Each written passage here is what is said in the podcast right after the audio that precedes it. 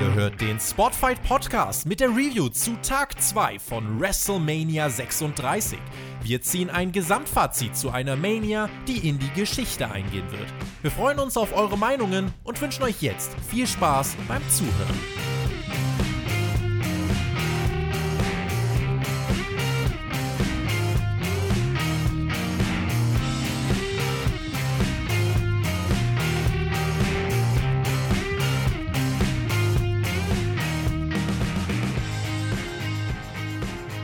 WrestleMania liegt nun komplett hinter uns. Theoretisch die Show der Shows, praktisch dieses Jahr zwei Shows im Performance Center ohne Publikum unter dem Namen WrestleMania. WWE wirbt mit dem Slogan viel zu groß für eine Nacht. Deswegen habt ihr hier beim Spotfight Podcast gestern schon die Live-Review zur ersten Nacht von WrestleMania bekommen. Jetzt kümmern wir uns direkt nach dem Event um die zweite Nacht. Hello an den Live-Chat auf YouTube. Und natürlich auch Grüße an alle, die uns im Nachhinein hören auf YouTube, Spotify oder iTunes.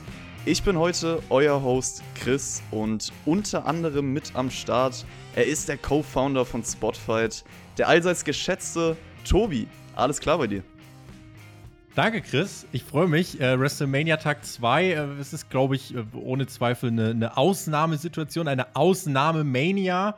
Wir geben aber trotzdem unser Bestes, wie immer, um einen äh, qualitativ hochwertigen Podcast zu liefern. Ja, zu groß für eine Nacht bei WWE. Bei uns zu groß für nur zwei Leute. Wir sind zu dritt heute. Er war gestern auch schon munter am Start. Seine große Comeback-Tour geht weiter. Grüß dich, Björn.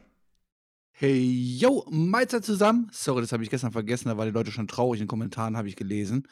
Ähm, ja, halt so ist am Start. Äh, ich freue mich, ja, es ist einfach, ne, ich bin zu groß für eine Nacht, deswegen bin ich zweimal hier. Das ist das, das freut mich, das freut mich wirklich. Das freut bestimmt auch viele Leute. Und ich Leute, mach wir aber heute sind den halt so Counter nebenbei, ja? Also wenn wir irgendwann über die 300 drüber sind, sage ich Bescheid. Okay. Ja, ich hoffe, irgendjemand macht auch einen Tracker so. Also nehmt euch mal Zettel und Stift und schreibt schön mit. Mal schauen, wer so lange durchhält. Also ich bin mal sehr gespannt. Wir sind alle drei mit wenig Erwartungen in das Event reingegangen und waren uns im Vorfeld auch einig, würde ich sagen, das ist für uns nicht WrestleMania, es ist nicht dasselbe. Björnster, wie fühlst du dich jetzt so kurz nach WrestleMania? Ist da irgendwas anders vielleicht als Tag 1 bei dir? Mm, ja, tatsächlich war ich heute noch mehr gehypt auf den zweiten Tag äh, als gestern auf den ersten, ähm, weil ich eigentlich für mich so die größeren Matches hier auf der Karte gesehen habe, nachdem wir ja wussten, was gestern alles schon weggefallen ist, was uns dann heute noch so erwartet. Und ähm, ja, das wurde es am Ende, glaube ich, nicht ganz so gerecht, muss ich sagen. Wenn ich jetzt so auf beide Tage zurückblicke, äh, hätte ich mir einfach gewünscht, man hätte daraus einen schönen Mania-Tag gemacht, nicht sieben Stunden lang oder so, sondern einfach die Hälfte wegstreichen und dann hätten wir wahrscheinlich immer eine schöne Show sprechen können. Tobi, du hast mir auf Twitter vor Tag 1 noch geschrieben, es würde sich anfühlen wie unbezahlte Wochenendarbeit, auf die keiner Bock hat. Über den ersten Tag konntest du ja jetzt noch gar nicht sprechen. Vielleicht eine kurze Einordnung erstmal dazu. Wie war denn deine Stimmung, bevor du jetzt in Tag 2 gestartet bist? Ich weiß, ich kann gar nicht so wirklich begründen, warum, aber auf Tag 2 habe ich mich dann doch irgendwie gefreut, wenn ich auf Tag 1 zurückschaue. Skurrilerweise war es ja so, der Teil im Performance Center war größtenteils leider tot und der Teil auf dem Friedhof war so lebhaft und unterhaltsam wie nichts anderes. Das ist eigentlich ironisch. Diese beiden Mania-Tage jetzt zu bewerten, das haben wir jetzt auch gerade schon vor der Aufnahme gesagt, das ist ganz, ganz schwer. Und man muss fairerweise schon sagen, die kannst du nicht mit anderen Manias vergleichen. Also jetzt zum Beispiel das auch dann die schlechteste Mania aller Zeiten zu nennen. Ich finde, solche Äußerungen helfen eigentlich gerade keinem weiter. Und ich habe es in letzter Zeit auch häufiger gesagt, auch heute mache ich das so. Ich finde, bei manchen Dingen muss man WWE auch in Schutz nehmen, denn auch Vince McMahon kann nicht für alles was. Es gibt Dinge, für die kann WWE nichts. Da werde ich sie auch verteidigen. Aber natürlich gibt es trotzdem Dinge, für die WWE sehr wohl was kann. Geht los beim False Advertising um Roman Reigns, wo die Fans total für dumm verkauft werden. Geht weiter, wenn Tag Team Titel in einem Singles Triple Threat ausgekämpft werden, was für mich unter keinen Umständen, auch nicht während einer Pandemie, zu rechtfertigen ist Shayna Baszler, die gegen Becky gewinnen muss, was ein No-Brainer ist. Ähm, ja, äh, alles solche Dinge. Nichtsdestotrotz will auch nochmal ganz klar betonen, weil auch das gehört dazu, mein größter Respekt für alle Performer, die wirklich ihr Bestes geben, um unter, äh, um unter diesen Umständen im Performance Center was auf die Beine zu stellen. Wenn wir jetzt auf Tag 1 gucken, ich finde beim Ladder Match und bei Owens gegen Rollins hat das für mich gestern gut geklappt, beim Rest leider ein bisschen weniger. Aber Tag 1 war auch gerade dank des sehr unterhaltsamen Boneyard-Matches dann definitiv keine Katastrophe. Und ich bin auch jetzt für ähm, diese Show, für den zweiten Tag, ich war nicht komplett äh, negativ eingestellt und ich bitte auch alle, ähm, bewertet diese Mania-Shows, über die wir sprechen, nicht über. Ja, also ich gebe dir da auf jeden Fall recht in dem Sinne, dass man Respekt zollen muss, dass sie versucht haben, irgendwas auf die Beine zu stellen. Und man muss ja auch sagen, die WWE kann für diese Umstände in dem Sinne nichts. Ich muss trotzdem ganz ehrlich sagen, dass ich natürlich gestern beim Schauen von Tag 1 schon sehr sentimental wurde irgendwo, weil halt unter diesen Umständen, besonders ohne eine Crowd, eine starke Wrestling-Show meiner Meinung nach aufgrund der fehlenden Faktoren einfach so schwer möglich ist. Und es fühlte sich dann halt gestern für mich schon zum Großteil so an wie eine Farce von einer eigentlichen Wrestling-Show. Und klar, man hat es nicht anders erwartet. Keine Frage. Und es geht vielleicht auch gar nicht großartig anders mit der Situation, aber das alles ändert ja nichts daran, dass es halt nun mal so ist und diese ganze Illusion von WrestleMania verfliegt ich nehme halt Wrestling sehr ernst, deswegen ist es als Fan schwer, das alles so mitzuerleben, weil man halt einfach, oder ich zumindest nichts gefühlt habe gestern. Und so Emotionen sind so ziemlich das Wichtigste, was da sein muss. Damit will ich jetzt natürlich nicht sagen, dass die Wrestler sich nicht bemüht hätten oder sonst irgendwas. Du sagst es schon richtig. Darum geht es gar nicht. Ja, das ist so mein Statement zu Tag 1. Ob dasselbe aber auch für Tag 2 gilt oder ob es vielleicht mehr auslösen konnte, das wollen wir aber nun herausfinden. Stichwort du bist dasselbe. auf jeden Fall nicht bei Tag 1 ins Bett gegangen, ne? Ich bin nicht bei Tag 1 ins Bett gegangen, sagst du? Nee, bei Tag 2 bist du diesmal nicht ins Bett gegangen. Nee, bei sonst, Tag 1 sonst wäre ich jetzt nicht ja hier. Wirklich, ich ich, ich, ich habe ich hab nämlich nebenbei mit dem Chris kommuniziert und ihr müsst euch das vorstellen. Der Chris ist wirklich, der ist da richtig drin und dieser, der arme Kerl war so niedergeschlagen, dass er irgendwie zwischen drei und vier gesagt hat, Leute, sorry, aber ich kann das nicht. Und dann ist er ins Bett gegangen. Aber ich kann euch sagen, jetzt den zweiten Tag, äh, du, du, hast ihn durchgestanden. Also insofern schon mal äh, Fleißbienchen. Ich habe ihn, ihn munter durchgestanden und ich habe mich so auf diese Review gefreut. Deswegen starten wir auch jetzt direkt rein. Das Setting im Performance Center erstmal blieb vom Aussehen her ja logischerweise genau das gleiche wie letzte Nacht. Also eine LED-Stage, wo die Wrestler rauskommen und an der Seite ein riesen WrestleMania-Logo. Björn, ihr habt das Ganze gestern in der Review kurz angeschnitten. Hätte man da für dich noch mehr rausholen können? Mm, definitiv, ne? Das war ja eigentlich, eigentlich haben sie sich ja keine große Mühe gegeben. Äh, das war ja das Normale, so wie wir es ja quasi jetzt auch bei War oder SmackDown quasi sehen. Mit einer LED waren mehr dabei oder was halt so, aber das war jetzt außer das Mania-Logo drauf war, keine besondere Stage oder so. Aber das ist natürlich auch in dieser kleinen Halle unter diesen Voraussetzungen wahrscheinlich schwer zu machen, ähm, wo man, man gerade dann natürlich irgendwie auf Visuelle setzen sollte. Und aber es war wahrscheinlich zu spontan jetzt, um irgendwie in dieser kleinen Halle noch ein Piratenschiff aufzubauen oder irgendwas. Aber irgendwas, was, was an diesen, ja, an das Thema von dieser WrestleMania erinnern sollte, war eigentlich ja nicht vorhanden.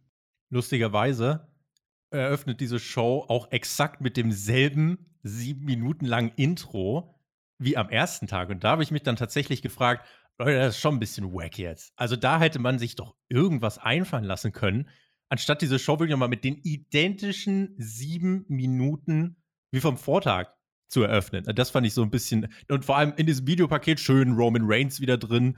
Äh, keine Ahnung, also das fand ich dann zum Beispiel zum Showstart so ein bisschen. Ich habe tatsächlich so eine leichte, so eine Mini-Euphorie entwickelt, aber dann habe ich das Intro gesehen und war direkt wieder am Boden der Tatsachen.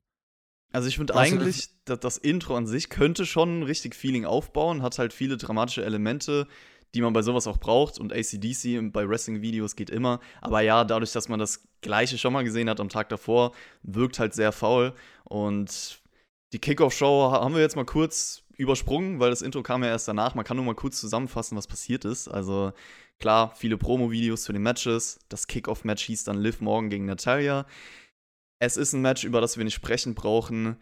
Da ich aufmerksam Raw die letzten Wochen verfolgt habe, weiß ich aber noch, dass diese zwei vor kurzem in einem Tag Team Match standen. Also Sinn ergibt sich natürlich überhaupt nicht. Als und wenn man, Team in einem Tag Team Als Match Team, standen. ja. Und wenn man als Fan da mitdenkt und belohnt werden will, dass man schaut, ist sowas natürlich sehr fragwürdig, sagen wir es so. Ja, Haken an das Match, haken wir das Bitte. am besten direkt ab. Und ansonsten, Intro hast du schon erwähnt. Ich habe mir auch sehr gewünscht, dass diese Show generell im Raymond James Stadium stattfindet. Das Piratenschiff hätte ich schon gerne gesehen, sodass man das vielleicht irgendwie einsetzen kann. Piratenschiff hätte man auch sonst irgendwie in die Show einbauen können, hat man nicht getan. Nach dem Intro, was ja dasselbe keine war. Miracle is Beautiful. Das war traurig. Wollte das gleiche Video noch von gestern nochmal sehen. dann, ja, ja, dann hätte es nach 25 Minuten dann den ersten Ringgong gegeben. Es war auf jeden Fall nicht nur dasselbe Intro, sondern auch mit der Lichtershow und Rob Gronkowski ein sehr ähnlicher Start in die Show, das muss man sagen. Der Opener war dann das NXT Women's Championship Match, Rhea Ripley gegen Charlotte. Und Björn, das war ja anders als an Tag 1 ein relevanteres, größeres Match zum Start. Ist das die richtige Entscheidung gewesen? Hm, ich meine, wenn ich jetzt auf die Matches zurückgucke, ja, vielleicht. Du kannst natürlich auch vielleicht das Tag Team Match reinbringen oder so, aber da interessiert sich ja keine, keine Sau für, für die Leute, die dort im Ring stehen. Und ähm, hier war es auf jeden Fall das eindeutig bessere Damen-Match, wenn man beide Opener miteinander vergleicht. Äh, haben wir hier mit Sicherheit das viel, viel bessere Match gesehen. Ich fand das sogar ziemlich, ziemlich gut, muss ich sagen. Ähm, da ist jetzt noch oder Zuschauer dabei gewesen. Ich glaube, das hätte schon echt gut ziehen können. Ähm, hat es natürlich dann dementsprechend natürlich auch darunter gelitten, dass einfach keine Emotionen groß reinkommen konnten von außerhalb. Aber rein Wrestling-mäßig muss ich sagen, hat hier Charlotte auch als, als Rhea Ripley hier richtig, richtig, richtig äh, delivered. Ja, ich muss sagen, ich bin eigentlich ein Fan davon, die Card generell von unwichtig zu wichtig zu strukturieren. Aber in diesem Fall muss, muss man einfach verhindern, dass direkt alles komplett leblos wirkt. Und deswegen du bin ich ja nicht mit dem 24-7-Gürtel anfangen. Ja, ich bin auch generell ein Befürworter, dass man jetzt sagt, okay, man stellt halt größere Namen in den Opener, um die Leute zu catchen, um es irgendwie lebhafter wirken zu lassen. Charlotte hat auf jeden Fall direkt am Anfang ihre Arroganz gezeigt, also dreht auch Rhea Ripley bei ihrer Entrance schon den Rücken zu und lacht einfach. Die Story hat man dann auch im Match fortgeführt. Charlotte, die sie halt nicht ganz ernst nimmt, viel Trash-Talk am Anfang. Es gab diesen Riptide Nearfall nach zwei Minuten, da dachte ich mir auch so, okay, warum lässt man das jetzt einfach so verpuffen? Also das war ein bisschen unnötig. Der Move hat dann auf jeden Fall die Kontrolle im Match verändert. Also Rhea Ripley hatte jetzt die Kontrolle, dann geht Charlotte aufs Bein von ihr und Ripley versucht halt die ganze Zeit so viel Schmerz zu zeigen, wie irgendwie geht.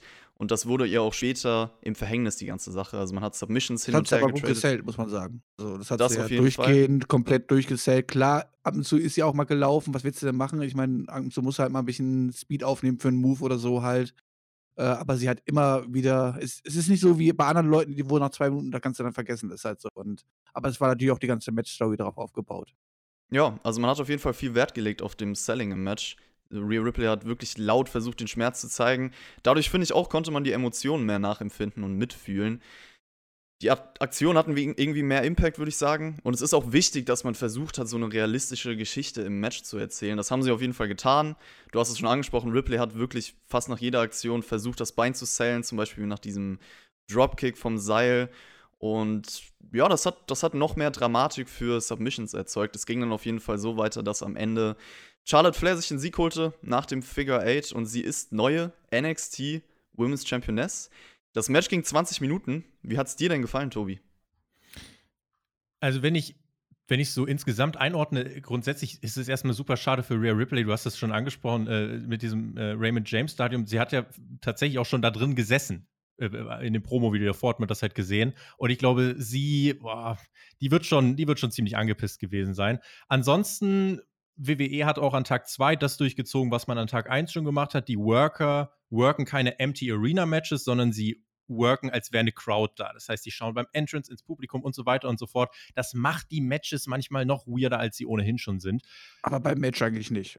Bei, Ma ja, bei, bei, bei den Entrances gebe ich dir recht, wobei man da auch immer noch sagen kann, vielleicht machen sie es auch einfach alles nur für die Kamera und für uns da draußen halt so. Ja, ist jetzt nicht so, dass sie es irgendwie hingestellt hat und, äh, weiß ich nicht, reingeschändet hat und gehofft hat, dass da irgendwie eine Antwort kommt vom Publikum oder so. So ist es ja nicht. Ähm, aber im Match fand ich jetzt nicht, dass das für das Publikum gewirkt war gab es bei dieser Show noch. In diesem Match hat es mich nicht gestört, weil hier lag der Fokus auf anderen Dingen. Das war ein physisches Match, hart gearbeitet. Es gab diese Chops von Charlotte, die waren super. Und es gab diese klare Struktur mit dem Fokus aufs Bein, was ich äh, so empfunden habe, dass dem Match sehr gut getan hat. Der Trash-Talk von, von Rhea Ripley war der so semi-gut. Die hat eigentlich immer nur gesagt, really, Charlotte? Also gerade von Ripley war das eher, ja, während bei Charlotte allerdings, ich finde, die ist generell mit dieser Situation, man hat ihr angemerkt, sie ist irgendwie dann doch erfahrener. Ich finde, Charlotte hat dieses Match tatsächlich wirklich getragen, weil dieses Match war kein Showcase für Ripleys Stärken. Sie braucht irgendwie das Publikum, dann wirkt ihre Coolness auch noch viel einschlägiger. Äh, dass das aber in der leeren Turnhalle äh, stattfindet, da kann Rhea Ripley am Ende des Tages am allerwenigsten dafür. Und von daher ähm, will ich da ihr überhaupt keinen Vorwurf machen. Es gab einen ganz offensichtlichen Schnitt von einem Kick von Rhea Ripley ähm, der auch komplett out of nowhere kam. Und äh, ansonsten, so gut Charlotte in diesem Match war, den Sieg hat sie halt am Ende absolut nicht gebraucht. Ripley muss in diesem Match overgehen. Und es war auch ein super Setup. Also, warum kann Rhea Ripley sich da nicht aus diesem Figure Eight rauskämpfen, trotz dieser Beinverletzung? Bringt dann noch irgendwie vier, fünf krasse Moves und gewinnt das Match und äh, dann kannst du diese tolle Story erzählen. She overcame Charlotte und äh, bam, hast du, hast du einen Star trotzdem kreiert, weil das Match war gut. Das Match war wirklich gut. Aber der Ausgang hat hier leider für mich vieles wieder so ein bisschen eingerissen. Ich, ich hätte unbedingt, ich hätte auch gerne Rhea Ripley siegen sehen und es tut mir für Rhea Ripley einfach mega leid, dass sie ja eigentlich diese Bühne geboten bekommt und diese Chance geboten bekommt, bei WrestleMania dann ein Match haben zu dürfen und dann ist es am Ende aufgrund der Umstände halt ein MT Arena Match und äh, das, da kann sie einem einfach nur leid tun, vor allem wenn man dann sieht, dass sie auch noch den Gürtel abgeben musste. Jetzt kann man sich aber groß streiten, ob das jetzt wirklich das Allerdramatischste ist. Also, ich meine, ich hätte sie auch gerne siegen sehen und dann wäre sie auch echt overgegangen und man hätte sie direkt auch in den Main Roster quasi danach platzieren müssen, trotz NXT-Gürtel oder wie auch immer, keine Ahnung. Ähm, das hätte ihr natürlich schon geholfen, aber äh, sie hätte damit auch direkt Schade quasi besiegt und das ist nun mal eigentlich, ja, wie sie selber gesagt hat, eigentlich die größte Dame, die wir aktuell bei der WWE haben und ja, dann hätte ihr das quasi das, den größten Sieg quasi schon errungen, bevor eigentlich ihre Story und ihr Lauf im Main Roster und bei der WWE richtig begonnen hätte. Und von daher glaube ich, dass man da noch genug Möglichkeiten hat, sie weiterhin ja dann vor allen Dingen auch vor Publikum und so weiter overzubringen und ja in die in Position zu bringen und dann wird sie früher oder später wird sie, naja, entweder War oder SmackDown Champion des werden. Das, das ist alles sicher. Da bin, da bin ich mir auch sicher. Ich finde es nur schade angesichts der Tatsache, auch Shayna Baszler am Vortag, auch sie hat verloren. Jetzt hast du im Endeffekt beide Damen von NXT hier bei WrestleMania. Beide verlieren ihr Match. Also, wenn man sich schon. Äh, ja, Baszler, das war verschwendet. Das war genau, Baszler, verschwendet. Baszler war verschwendet. Wenn man sich schon dazu entscheidet, Baszler den Sieg, warum auch immer, nicht zu geben, was ich weiterhin für eine falsche Entscheidung halte, dann äh, musst du doch eigentlich dann hier Rhea Ripley den Sieg geben, weil ich bin halt der Meinung, Charlotte ist etabliert, Rhea Ripley nicht, aber dieser Sieg hätte Rhea Ripley auf eine höhere Stufe gebracht. Jetzt gab es natürlich auch sofort das Argument, ja, Charlotte äh, ist jetzt bei NXT, ich glaube, da wird sie jetzt tatsächlich auch dann sein und bringt jetzt Ratings gegen AW und so weiter und so fort. Ähm, sie war ja jetzt schon mehrfach in den letzten Wochen bei NXT und dort kann man, ich setze mich relativ viel mit Ratings auseinander äh, und es ließ sich gut erkennen, Charlotte Flair ist kein Difference Maker in den Sachen Ratings am Mittwoch und gerade im Moment in Zeiten der Pandemie sind Ratings sowieso egal. Und insofern, also es gibt, finde ich, rational keine wirklichen Argumente, ähm, die hier irgendwie dagegen sprechen, gegen den Sieg von Rhea Ripley. Und damit geht übrigens auch die Veränderung von NXT, finde ich, ein Stück weit weiter. Also wir haben ja aus dem, äh, oder im letzten Jahr haben wir, bevor es im Oktober losging mit NXT im TV, haben wir spekuliert, ah, wird sich da was verändern? Äh, und man muss halt jetzt irgendwie dann konstatieren, im April 2020, ja, da hat sich eine ganze Menge bei NXT verändert. Und jetzt steigt dann quasi ein, ein Topstar von, äh, der Women's Division von Raw, von der Flaggschiff-Show, geht zu NXT und hält jetzt dort den Titel. Also, wenn noch mal jemand die Frage stellt, hat NXT sich verändert, dann muss man das jetzt auch mit einem ganz klaren Ja beantworten.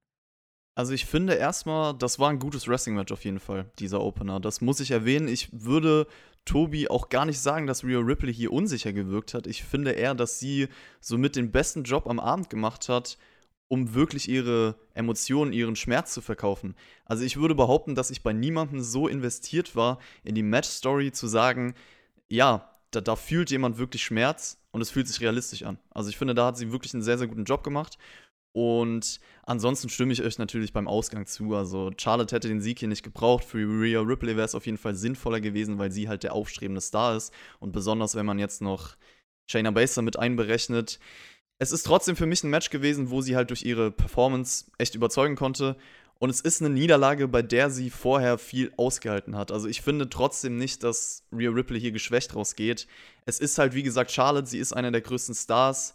Da kann man auch noch mal verlieren. Ich glaube, wenn man sie jetzt weiter dahingehend aufbaut und sie dann einen großen Sieg gegen sie bekommt, hat sie das nicht geschwächt, das Match.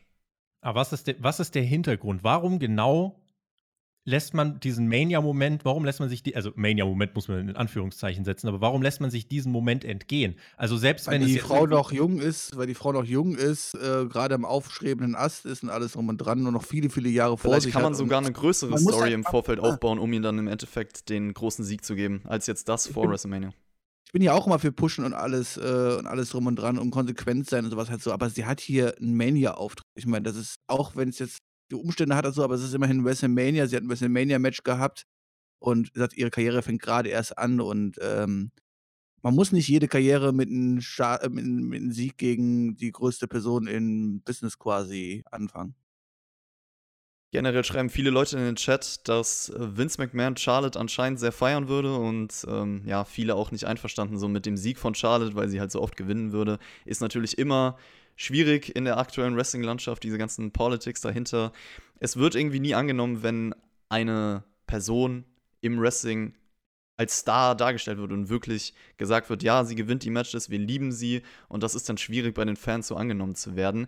Es ist die Frage, ob die nächsten zwei Leute auch von Vince McMahon so gefeiert werden. Alistair Black gegen Bobby Lashley. Die zwei haben sich eigentlich hier zum ersten Mal gesehen, kann man fast behaupten. Also die TV-Shows hatte davor. mehr, äh, nee, also Goldberg gegen Strowman hatte gefühlt mehr Aufbau als Black gegen Lashley. Ja, Ich finde, das sagt einiges aus. das stimmt schon. Also die, die Grafik bei äh, Goldberg gegen Strowman, da hat man ein bisschen mehr drüber gesprochen und Alistair Black und Bobby Lashley haben sich halt gar nicht gesehen. Lashley kam mit langer Hose. Das war was Neues. Und es gab dann so ein bisschen Herantasten, bis es nach draußen ging.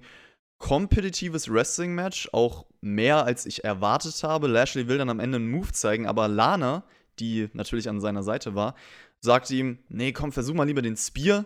Dadurch läuft er dann in den Black Mass und es gibt den Sieg für Alistair Black, Tobi. Kann ich relativ kurz machen. Das ging für mich zu lang. Das sollte ein Showcase für Alistair Black werden. Immerhin ist beim Finish der Heel der Depp und nicht der Face. Dass Black jetzt aber glücklich gewinnt, finde ich nicht optimal. Ich hätte mir einfach gewünscht, dass er sich einfach deutlich in, sagen wir, zwei Minuten durchsetzen kann. Und das Ding ist auch, Lashley zählt dann auch diesen Black Mass nicht, sondern steht einfach danach wieder auf und, und äh, legt sich mit Lana an. Das war äh, ja nichts, worüber ich jetzt noch viel reden müsste. Ich habe mich gefreut, Tommy End äh, auf WrestleMania Card zu sehen. Ähm, es gab kein Tommy, Match. Tommy fucking End. Ja. So sieht's aus, ja. Ähm, es gab natürlich hier keinerlei Aufbau oder irgendwas und ich, äh, es war eigentlich klar, dass Alistair hier gewinnen muss. Das hat er zum Glück dann auch gemacht. Bobby sah aus ein bisschen wieder wie ein Depp, äh, dank Lana. Wird man da jetzt auch Spannungen aufbauen und so, keine Ahnung. Aber eigentlich war das hier, eigentlich war das hier ein Match, so wie alle anderen Matches von Alistair Black bis jetzt auch. Die rein den Aufbau dienen, alles drum und dran, aber ich sehe halt überhaupt gar kein Ziel bei Alistair Black halt so. Das ist mein großes Problem halt so. Und ich weiß halt überhaupt nicht, wo, wo sie eigentlich damit hinwollen. Und hat das auf eine WrestleMania-Card zu suchen? Nein, überhaupt nicht. Das packst du halt einfach bei War rein und dann ist das gut. Aber Gerade unter den WrestleMania-Card? Nein.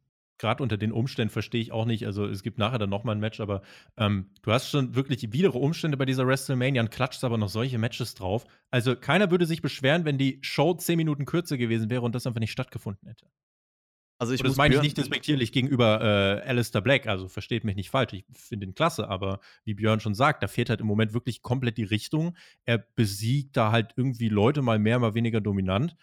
Aber es gibt überhaupt, also er ist kein greifbarer Charakter so wirklich. Er hat keine richtige Fehde, kein Programm, was ihn profiliert. Und das ist einfach das, was bei Alistair Black leider komplett fehlt. Er ist einfach nur da. Genau. Ja, stimme ich euch komplett zu. Mir fehlt halt absolut das Ziel bei ihm. Und das ist auch so ein Match gewesen, ohne Story, ohne dass man investiert in die Charaktere ist. Das sollte in einer leeren Halle jetzt auch nicht diese sieben Minuten oder wie viel es waren bekommen. Und ich dachte im Vorfeld so, das Ziel des Matches ist es wirklich, Alistair Black zu showcasen. Lashley hat halt kein Standing, dominiert ihn hier so ein bisschen und dann gewinnt er, also Alistair Black, eigentlich nur dank eines Fehlers von Lashley. Also klar, wenn er ihn jetzt in ein paar Sekunden gesquasht hätten, dann säßen wir jetzt wahrscheinlich hier und würden auch alle drei sagen, es ist jetzt nichts Großes für Alistair Black, weil er halt seit Wochen das Gleiche macht und Lashley ist jetzt auch kein großer Name, aber das wäre halt wenigstens ein logisches Ereignis, wenn man sich die Rollen der beiden betrachtet. Vielleicht Aber gewinnt ja Alistair Black. mit Kader. Also ist ja nicht die größte Fallwurst, das muss man auch mal dazu sagen. Ja, das auf jeden Fall. Also Lashley zu besiegen hat schon mehr Aussagekraft als jetzt irgendwie die Leute, die den ganzen Tag den 24 Mojo Rawley. Ja, wobei ich trotzdem finde, dass das ist nichts anderes. Also ob er jetzt einen Lashley oder Mojo Rawley innerhalb von kurzer Zeit besiegt, das ist halt immer das Ja, Gleiche. schon, ist schon, ist schon. ich glaube nicht, dass Bobby sich da Lashley stand in sagt- so vielen. Guck mal, Bobby Lashley stand in so vielen Main-Event-Segmenten. Der hat im Main, in der letzten Ausgabe des letzten Jahres hat er Lana geheiratet. Der, der Typ zieht Quoten wie, wie sonst nichts Gutes. Also, Der hat vor zwei Jahren bei Extreme Rules sogar äh, Roman Reigns clean besiegt, wer es nicht mehr weiß. Also vielleicht doch ein Jesus. bisschen, bisschen mehr Star Power, als ich ihm jetzt zurechne. Tut Die mir leid. lebende Wrestling-Enzyklopädie. Chris, großartig. Also, Alistair Black hat das Ganze gewonnen. Vielleicht gewinnt er ja auch das Money in the Bank Ladder Match. Dieser Pay-Per-View wurde nämlich für den Krass. 10. Mai beworben. Ein weiterer Ja, Pay-Per- Ja, MT Arena Pay-Per-View. Und das Ding, ich finde es mutig von WWE, das zu bewerben, weil, also es ist nicht ausgeschlossen, dass innerhalb der nächsten zwei, drei Wochen, ähm, dass da in den Staaten wirklich die Produktion von einer Wrestling-Show nicht mehr möglich ist. Also das war nicht mutig, das anzukündigen. Money in the Bank wird auch in der MT Du musst Arena es aber ankündigen. Also, sorry, du, also du musst es ankündigen. Also, auch wenn du nicht weißt, ob es wirklich stattfinden kann, solange es im Plan steht, musst du es auch bewerben, halt so Ich weiß nicht, ob man das bei Mania hier bewerben muss. Also ganz ehrlich, dann ganz Klar. ehrlich, check doch aber erstmal ab, ob das Mania ist das größte des Jahres, halt so. Wenn du da nicht die nächste Show bewirbst, das wäre total dämlich und verschwendet. Natürlich bewirbst du dann die nächste Show. Ich jetzt nicht beworben. Ich glaube aber, man, guckt, man kann mal gucken, ob man dann bei den Stipulations ein bisschen was ändert. Vielleicht hängt man statt einem Koffer irgendwie ein Klopapier oben auf. Das ist ein höherer Preis im Moment. Ja, Oder ein paar ich mir Nudeln. In the Bank halt ohne Zuschauer wirklich noch viel, viel übler vor. Also, das ist Ja, wir haben auch beim, Leiter beim Ladder Match natürlich gestern, gestern gesehen. Können, ja, klar, rein wrestlingmäßig kann das funktionieren, sowas halt so, aber komplett ohne Leute dabei, Emotionen. Und dann siehst du Leute, die jedes Mal dann fünf Minuten die Leiter versuchen hochzukraxeln und da ist keiner, der mitfiebert. Hm, weiß ich nicht. Mal gucken, wann man es abdreht. Also man wird es auch, glaube ich, im Voraus tapen und man kann sich davon verabschieden, dass das live sein soll. Ich weiß aber nicht, wie es funktionieren soll. Gerade ein Ladder-Match, da stehen sechs Leute drin, plus Referees, Kameramänner. In Amerika dürfen gerade nicht mehr zehn, mehr als zehn Leute auf einem engen Raum arbeiten. Äh, insofern, wie gesagt, dass man das ankündigt, okay, dass man es mit Datum ankündigt, das ist eigentlich das, das Mutige. Man kann ja gern sagen, nächstes Event ist Money in the Bank. Aber sich dann jetzt auch mit dem Datum und so konkret festzulegen, ich finde, da hat man sich jetzt unnötig ein bisschen in die Nesseln gesetzt. Nö, sehe ich nicht so. Also, wenn man es absagen muss, dann muss man es absagen. Dann hat man einen ganz guten Grund dafür. Ich meine, jeder weiß, was los ist. Äh, und dass die Leute sich darauf einstellen müssen, ist ja wohl klar. Und dass, dass das Ding halt auch auf gar keinen Fall mit Zuschauern stattfinden wird, das ist der WWE natürlich auch schon selbst jetzt bewusst. Ist ja nicht so, dass sie jetzt darum geboten ha äh, gebeten haben, kauf bitte morgen ein Ticket für die, die Halle. Also, so ist es ja nicht. Otis könnte ein weiterer Kandidat sein auf den Sieg im Money in the Bank Ladder Match, zumindest jetzt nach WrestleMania. Aber erstmal will er sich seinen Payoff hier bei WrestleMania gegen Dolph Ziggler holen. Das war nämlich das nächste Match. Und erstmal Jonathan, mein Freund, falls du das hier hörst, ich hoffe doch. Ha, ha, ha. Ich habe dieses Match bekommen. und in der SmackDown Review haben wir uns ein bisschen gezankt und wollten halt beide über dieses Match sprechen. Ich habe gewonnen. Bam, das freut mich erstmal. Fun Fact: Es ist das erste Singles-Match von Dolph Ziggler bei WrestleMania. Der Mann ist schon sehr, sehr lange in dieser Company. Also, wen das interessiert. Ziggler und Sonya Deville waren auch in der Kickoff-Show Backstage zu sehen, haben Mandy Rose bis dahin immer noch nicht erreicht.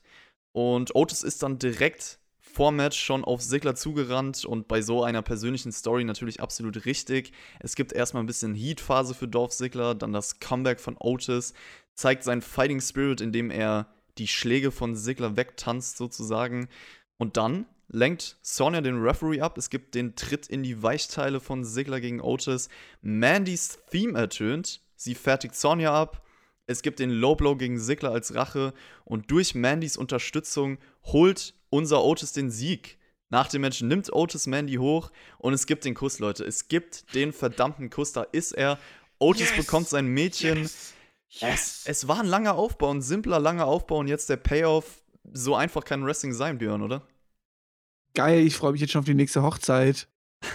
Kriegen wir doch, oder? Also hoffe ich doch jetzt irgendwie bald. Also, weil, wow, das Ja, Hochzeit und dann halt, wir Kinder hoffentlich. Hochzeit kriegen. Hochzeit, Kinder, ich will alles sehen, also unbedingt. Ein Hund Nein, zwei. ähm, ja, das davor hat nicht auf die WrestleMania-Card gehört. Das meines Erachtens schon, weil das war halt immerhin mal eine ja, Geschichte, die die WWE uns hier erzählt hat und ähm, der jetzt zumindest zum, ihren ersten vorläufigen, vorläufigen Höhepunkt gefunden hat. Und darauf haben wir ja alle gehofft, dass es genauso gut laufen wird halt so. Und jeder hat auch nur darauf gewartet während des Matches, dass jetzt endlich Mandy rauskommt und dort eingreift. Dass es dann sogar den Kuss noch gibt, war natürlich wunder, wunderschön und habe mich natürlich auch für Otis sehr gefreut und ähm, naja, jetzt, ich, ich bin jetzt schon in Hochzeitsstimmung. Also jetzt will ich aber auch hier ähm, ins Volle gehen. Vielleicht ziehen sie ja ins Firefly Funhouse. Man weiß es nicht.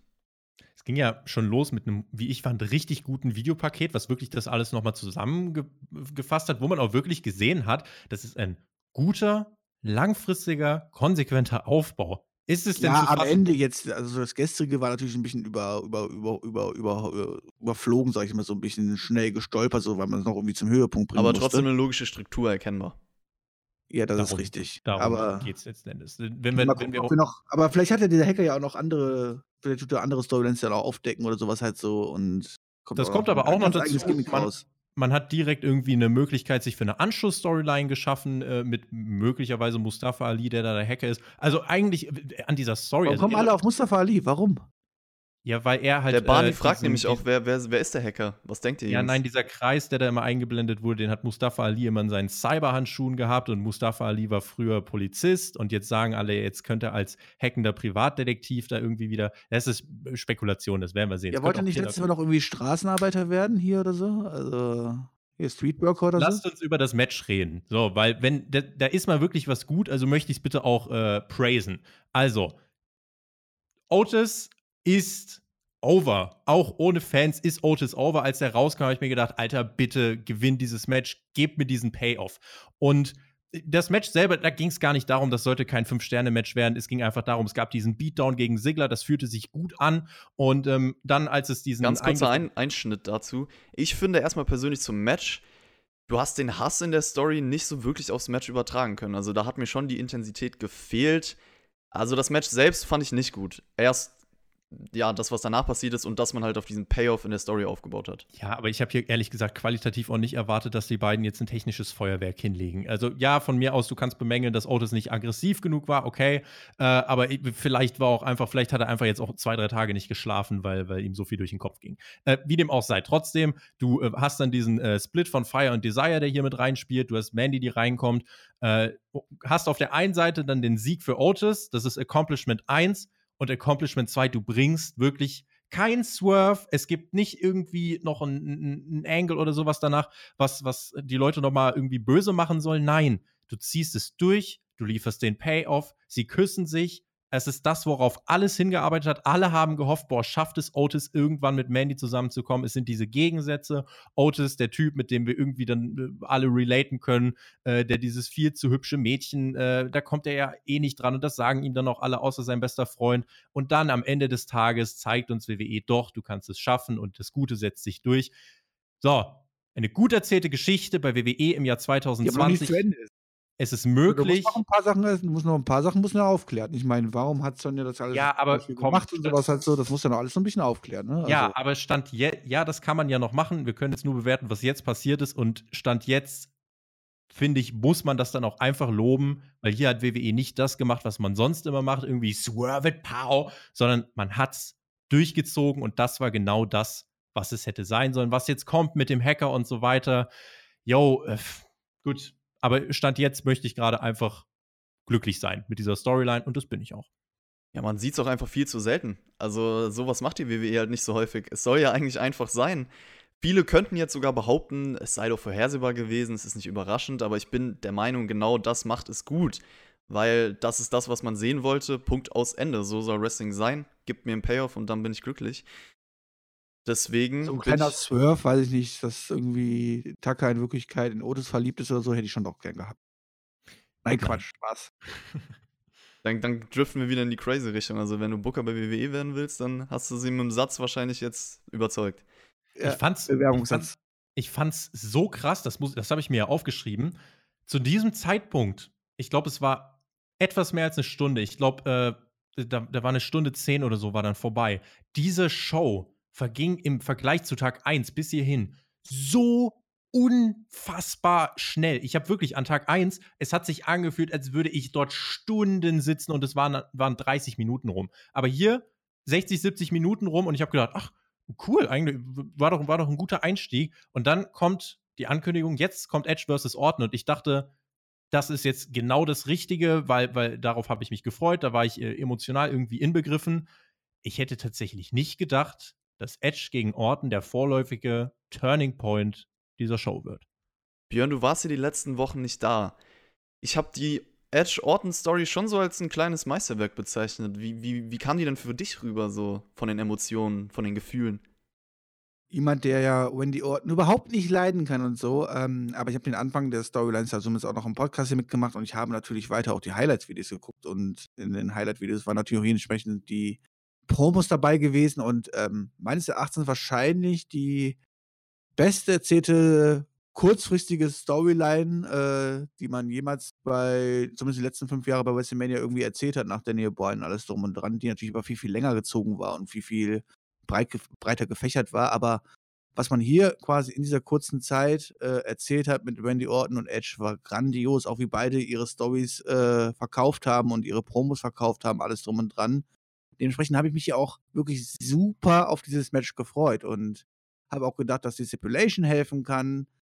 Das war es am Ende aber überhaupt nicht gewesen und ich habe eher das Gefühl gehabt, dass diese Stipulation eher diesem Match absolut geschadet hat.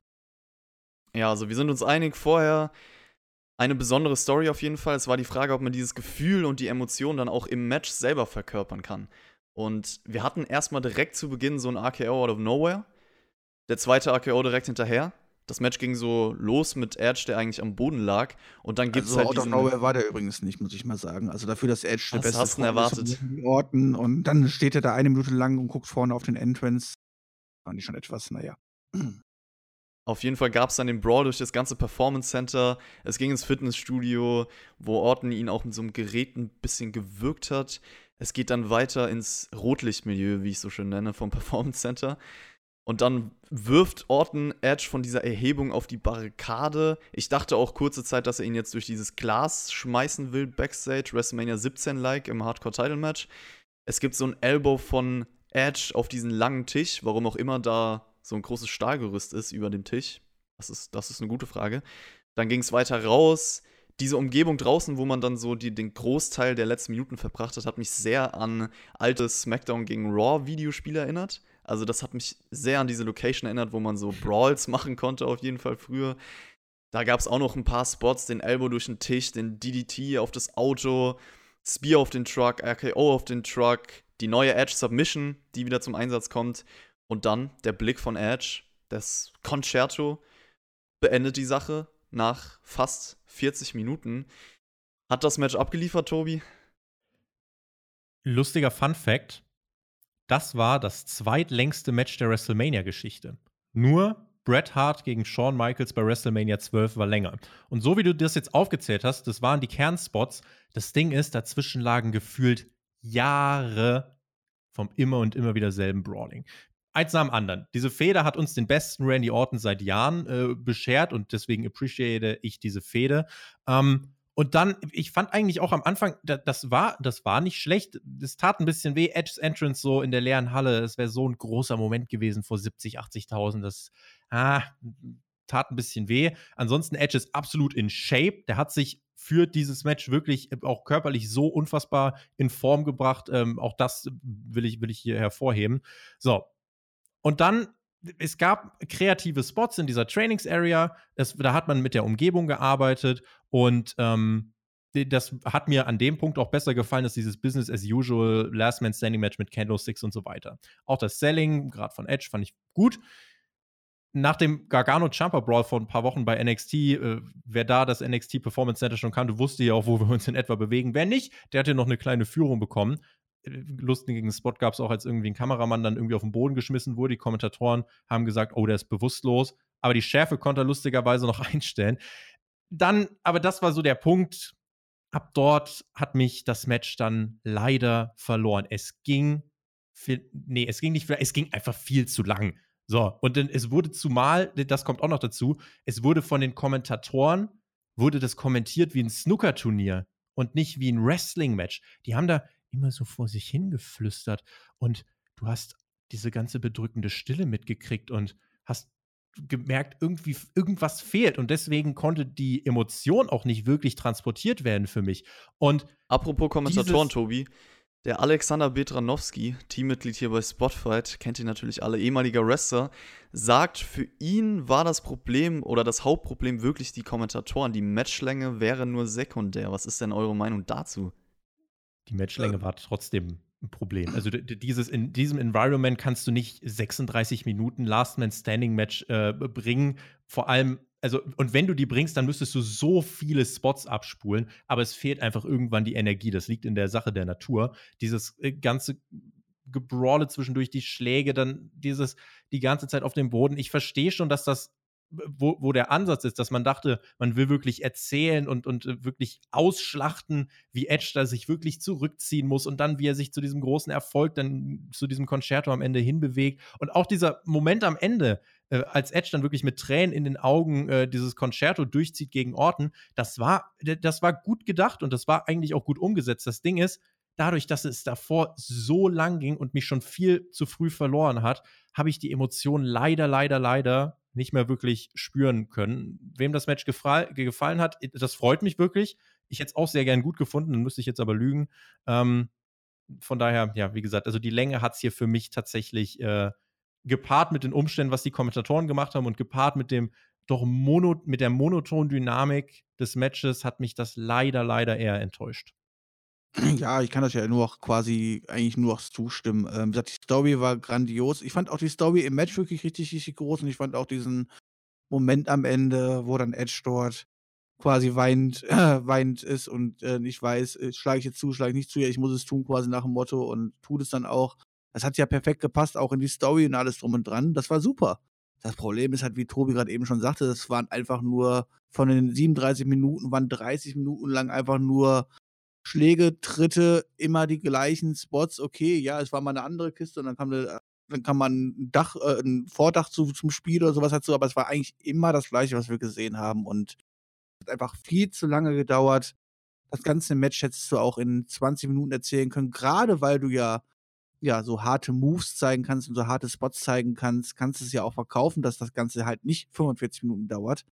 Oder du musst halt mehr Wrestling-Match daraus machen, so wie es Champa und ähm, Gargano gemacht haben. Dann hast du halt aber, ja, da musst du halt einfach mehr im Ring zeigen und auch mehr Wrestling-Match zeigen. Aber das war ja hier Wrestling-mäßig nix, muss ich einfach sagen. Das ist ähm, ja ein harter Brawl, aber kein Wrestling gewesen. Und ähm, das war halt einfach irgendwann einfach nur noch langweilig und jeder hat einfach nur, ich habe immer nur gehofft, bei jedem Spot, den man gesehen hat, so, oh, guck mal, da ist der nächste Spot, der vorbereitet wird, so, hoffentlich wird es der Endspot sein, so nach dem Motto. Und mhm. Mhm. Und dann mhm. ging es aber trotzdem noch mal 20 Minuten länger. Ja, nee, also da hat auch wirklich, da hat die Umgebung dann auch einfach nicht dazu gepasst. Wir haben ja gemunkelt, könnte die Umgebung hier vielleicht gut sein, weil, weil alles, was sich so ein bisschen aus diesem Ring in dieser leeren Trainingshalle wegbewegt, ähm, ja irgendwie dann doch funktioniert hat bei, bei dieser WrestleMania. Aber hier war es irgendwie, pff, nee, ich bin da, bin da dann bei Björn und äh, da haben wir dann eine ziemlich ähnliche Meinung zu. Das hat leider dann eben in der Umgebung nicht funktioniert. Ja, Leute, wir haben alle drei eine sehr ähnliche Meinung bisher. Das merke ich gerade, weil mir ging es absolut genauso. Ich kann euch da nur 100% zustimmen. Vielleicht hätte man hier versuchen können, irgendwelche filmmäßigen Elemente einzubauen. Also sich vielleicht da mehr dran richten. Du hättest diesen Brawl damit vielleicht lebhafter gestalten können. Das Ding ist aufgezeichnet. Die haben das doch geschnitten ja, genau. und alles um und dran. Die müssen sich das doch angeguckt haben und haben nicht gesagt so, oh, aber guck mal, jetzt haben wir uns hier vielleicht einfach ein paar Sekunden zu lange gebohrt und schneid das doch einfach weg nach dem Motto. Ja. Das fühlte sich halt ungeschnitten an. Und deswegen so doof es sich anhört halt dazu, aber das fühlte sich an, genau, als ob die das einfach einmal kurz runtergefilmt haben nach dem Motto, aber das war doch überhaupt nicht notwendig halt gewesen. Und die ganzen Längen hättest du hier ohne Probleme rausnehmen können, gerade ja. diese Längen, die du zwischen den Spots hast. Ja, auf jeden Fall. Also mega viele Pausen in diesem Match, das ist mir auch aufgefallen.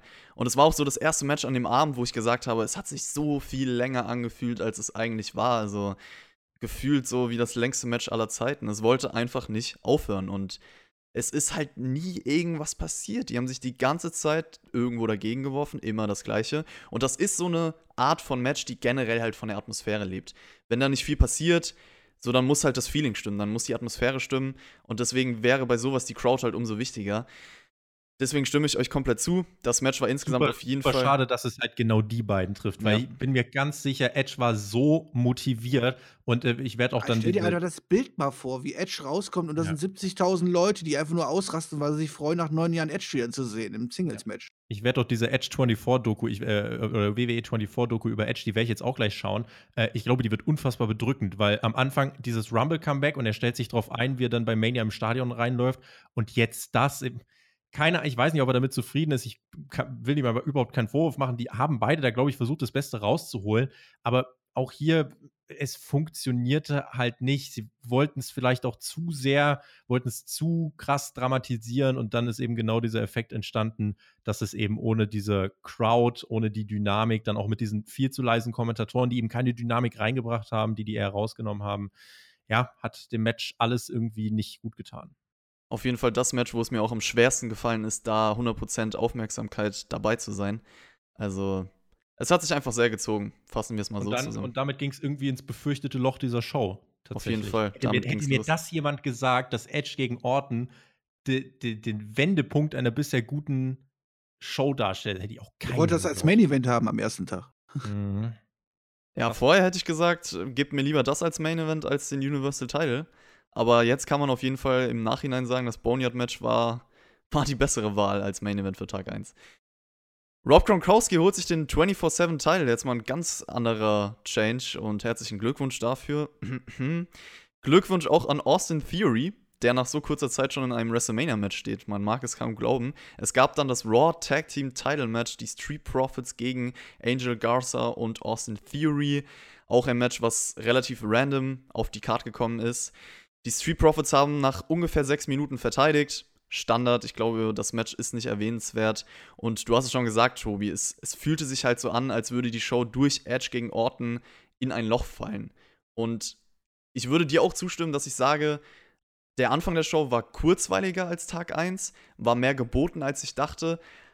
Aber dann wurde es halt wirklich schwierig. Und nach dem Match war es dann so, es gab noch die Attacke von den Heels, nachdem sie das Match verloren haben.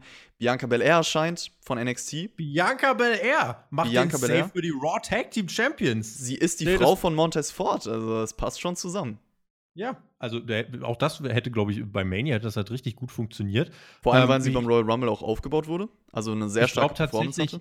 Ich glaube tatsächlich, weil, weil dann auch auf, ähm, auf Twitter jemand so schlau war, mir zu sagen, ja, äh, äh Charlotte ist jetzt bei NXT, sofort Fehde gegen Bianca Belair. Bin mir ziemlich sicher, dass das der Call-Up von Bianca Belair zu Raw war und damit wäre das Match zunächst Pustekuchen. Ich fände den Tausch mhm. tatsächlich Belair zu Raw, ich äh, würde es nicht gut finden tatsächlich. Also wenn du wirklich diesen Move gehen willst und willst Charlotte zu NXT bringen, dann ist dieses Programm gegen Bel Air, was du beim Rumble aufgebaut hast, dann wäre das zwingend eins, was sich jetzt aufdrängen würde. Jetzt dann die beiden einfach zu tauschen, würde ich sagen, warum lässt du da nicht einfach Ripley gewinnen und, und äh, lässt alles so beim Alten? Aber müssen wir jetzt abwarten, wie WWE das dann aufklärt. Ich stimme dir dazu und deswegen sehe ich nicht unbedingt, dass das jetzt gerade der Call-Up gewesen ist. Ich meine, sie hat hier den Safe gemacht und ähm, das ist auch in Ordnung und man hat sie hier nochmal gezeigt, aber es kann, kann, kann auch gerade nochmal ein Grund zu sein, um sie nochmal zu showcasen, um sie auch für Charlotte fit zu machen bei NXT und so weiter. Also ich glaube nicht unbedingt, dass das jetzt unbedingt der Call-Up war. Es kann natürlich soweit, kann sein, aber ich glaube es nicht. Also. Wäre ich dafür, dass es das nicht war. Ja. Das Match, by the way, das war halt Raw in Reinform. Also das, das hätte wirklich einfach auch so bei Raw laufen können. Das war auch von der Performance im Ring jetzt nicht so, dass das auf dieser Mania-Card äh, jemand vermissen würde. Da, da hat auch keiner die Zuschauer vermisst, weil bei Raw hätte es genauso viel Reaktion gezogen. Schätze ich. In voller Halle. Wer hätte gedacht, dass wir Titus O'Neill bei WrestleMania sehen? Der hebt mal die Hand. Also er hat kurz die Show übernommen und ich, ich muss sagen, ich krieg seinen Ausrutscher nicht mehr aus dem Kopf vom Greatest Royal Rumble. Sobald ich ihn sehe, denke ich daran. Mal sehen, ob das nächste Match auch ein Ausrutscher war oder wieder mehr für positive Energie sorgen konnte, weil das war schon, schon dringend nötig bei dieser Show. Es gab das SmackDown Women's Championship Fatal Five-Way Elimination Match. Bailey, Sasha Banks, Tamina, Lacey Evans und Naomi. Es fing erstmal an mit alle gegen Tamina, kann man sagen. Und dann arbeiten natürlich Bailey und Sasha Banks zusammen. Cole sagt übrigens, Bailey ist die einzige, die Raw, SmackDown und NXT Women's Championess war.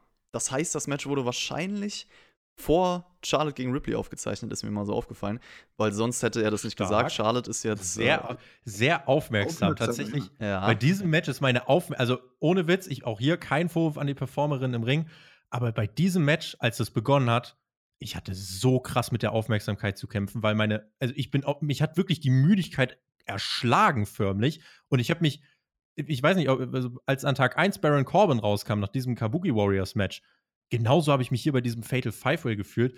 Ähm, und das war, boah, deswegen Respekt, dass du da so noch die Ohren drauf hattest. Ich habe irgendwie JBL nur so monoton in meinem Ohr säuseln hören. Auch der hat mich richtig böse gemacht teilweise mit dem Quark, den er Ich muss sagen, hat. ich kann die Kommentatoren eigentlich sonst immer gut ausschalten. Also gefühlt hatte ich auch bei Edge gegen Orton manchmal das Gefühl, mir ist es gar nicht aufgefallen, dass die Kommentatoren da mal leise waren, weil ich sie eh schon in meinem Kopf ausschalte. Das, das habe ich wahrscheinlich in Jahren gelernt, in die, die ich jetzt schon WWE schaue. Also, eine Sache, ein kleines Highlight in diesem Match. Ich weiß nicht, ob es euch da genauso ging, aber das sind so Sachen. Natürlich, Tamina war sofort raus. Das, das ist auch ein Highlight, Highlight gewesen. Es ist erstmal meine Frage an dich. Sie wurde als erste eliminiert. Ist es gut gebuckt gewesen? Ja, weil damit war sie raus und konnte keinen Schaden, Schaden mehr anrichten im Ring. Okay, ja, sie wurde halt in den letzten Zeit. wirklich so, wie ich es sage, also mit Schaden anrichten. Ähm, ja. Ich halte von Tamina Snooker im Ring überhaupt nicht. Sie wurde in den letzten zwei Wochen ja ein bisschen aufgebaut oder man hat es zumindest versucht, aber Jonathan und ich waren uns da auch einig, dass das nicht funktioniert. Deswegen fand ich das hier auch nicht schlimm. Sie hat ein bisschen ihre Spots bekommen, aber dann war es auch relativ vorhersehbar, dass sie, dass sie rausfliegt. Ist eigentlich immer so bei solchen Matches. Jeder, der viel Offensive bekommt, wird danach eliminiert. Naomi war dann auch die nächste. Eine Sache, ich wollte es kurz sagen, kleines Highlight. Sasha Banks, Naomi Tamina. Wer hätte sich noch daran erinnert, dass die mal ein Stable gebildet haben? Team Bad, BID, wie auch immer, kleine Reunion. Und das ist eine Sache, so klar. Das Stable ist absolut vergessenswürdig und muss man nicht drüber reden.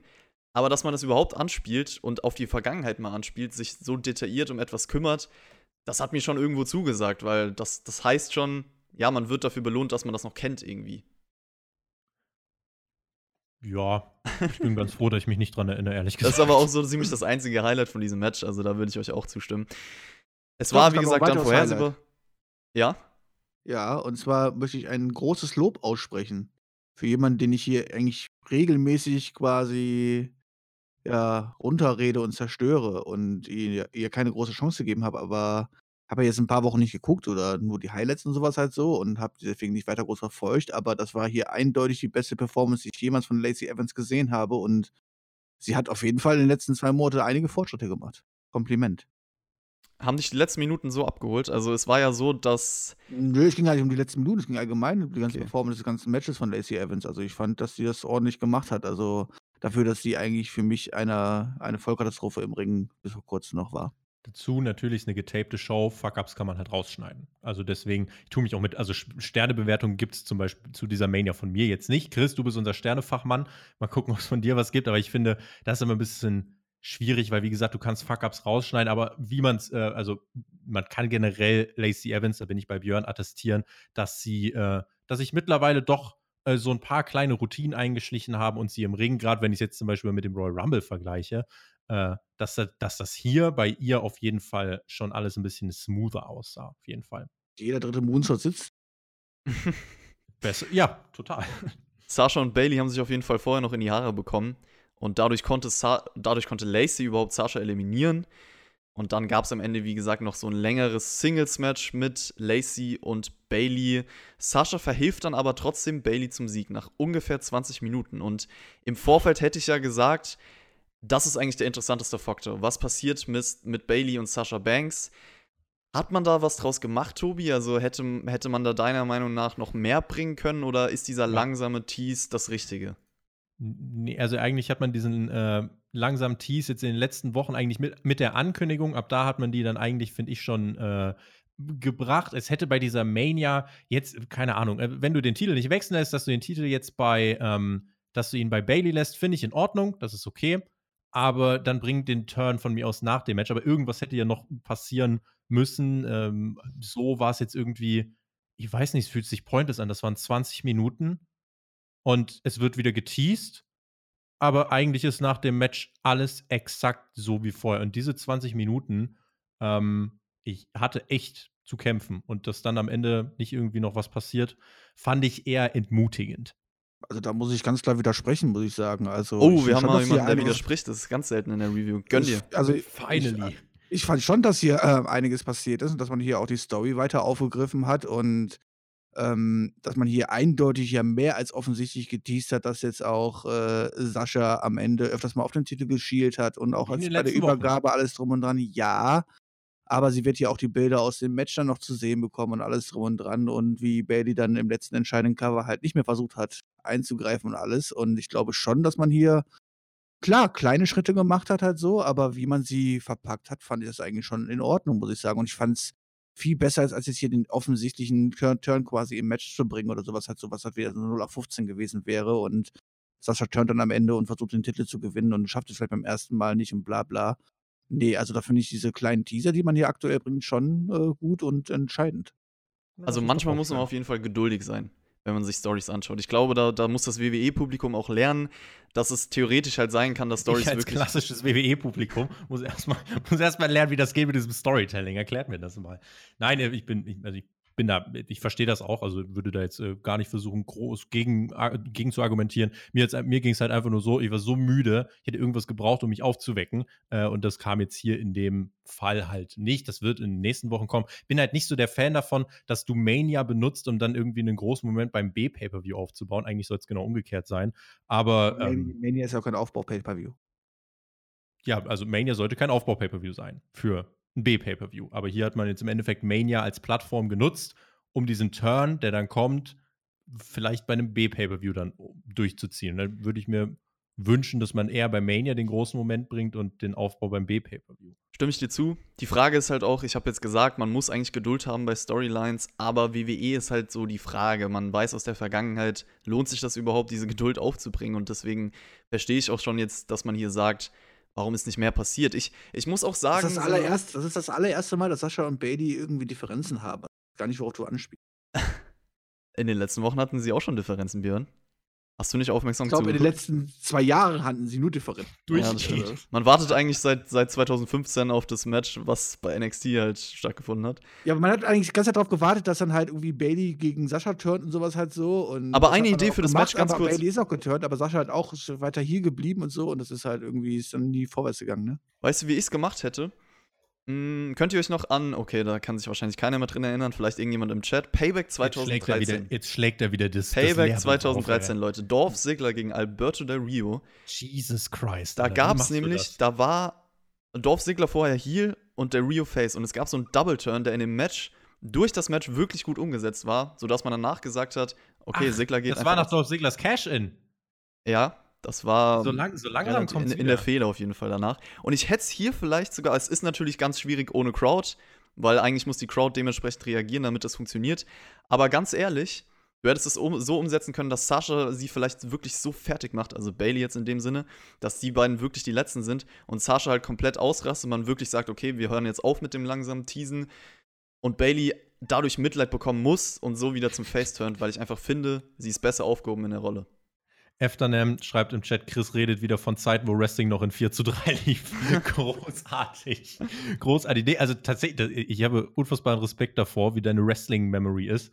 Äh, wir, wir, sagen, wir sagen tatsächlich nicht aus Lust und Langeweile, dass, äh, dass, dass du jemand bist, der so viel Wrestling schaut wie kein anderes. Ist halt wirklich so. Also der Chris ist da äh, mit Erfahrungswerten und, und, Shows, äh, die er sich reingezogen hat. Ihr müsst euch mal geben, der Typ hat sich vor ein paar. Ich habe den gleichen Quatsch auch geguckt, aber ich würde mir niemals diesen Quatsch auch noch speichern. Also ich weiß die Ergebnisse, so. die 1990 gewesen sind. Die kann ich dir sagen von den Pay-Per-Views halt so, aber obwohl ich über die letzten sieben oder acht Jahre über jeden Pay-Per-View quasi einen Podcast Björn, gemacht habe. Björn, wer hat denn 1990 den, den SummerSlam Main Event bestritten? 98? 90, 1990 hast du gesagt. Ach, 90. 90. Äh, SummerSlam 90 hm. Ich weiß es auch nicht, aber ich dachte, aber ich weiß die Arena. Jetzt kannst du mal ich, raus und ich weiß sogar, wie die Arena aussieht und alles drum dran.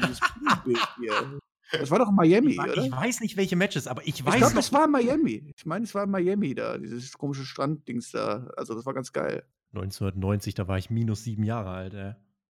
Ich auch, Nix da haben wir was gemeinsam. Ja. Das war bestimmte Hitman. Ja. Also was war denn jetzt? Jetzt musst du es auch auflösen. Jetzt musst du es auch auflösen, ja.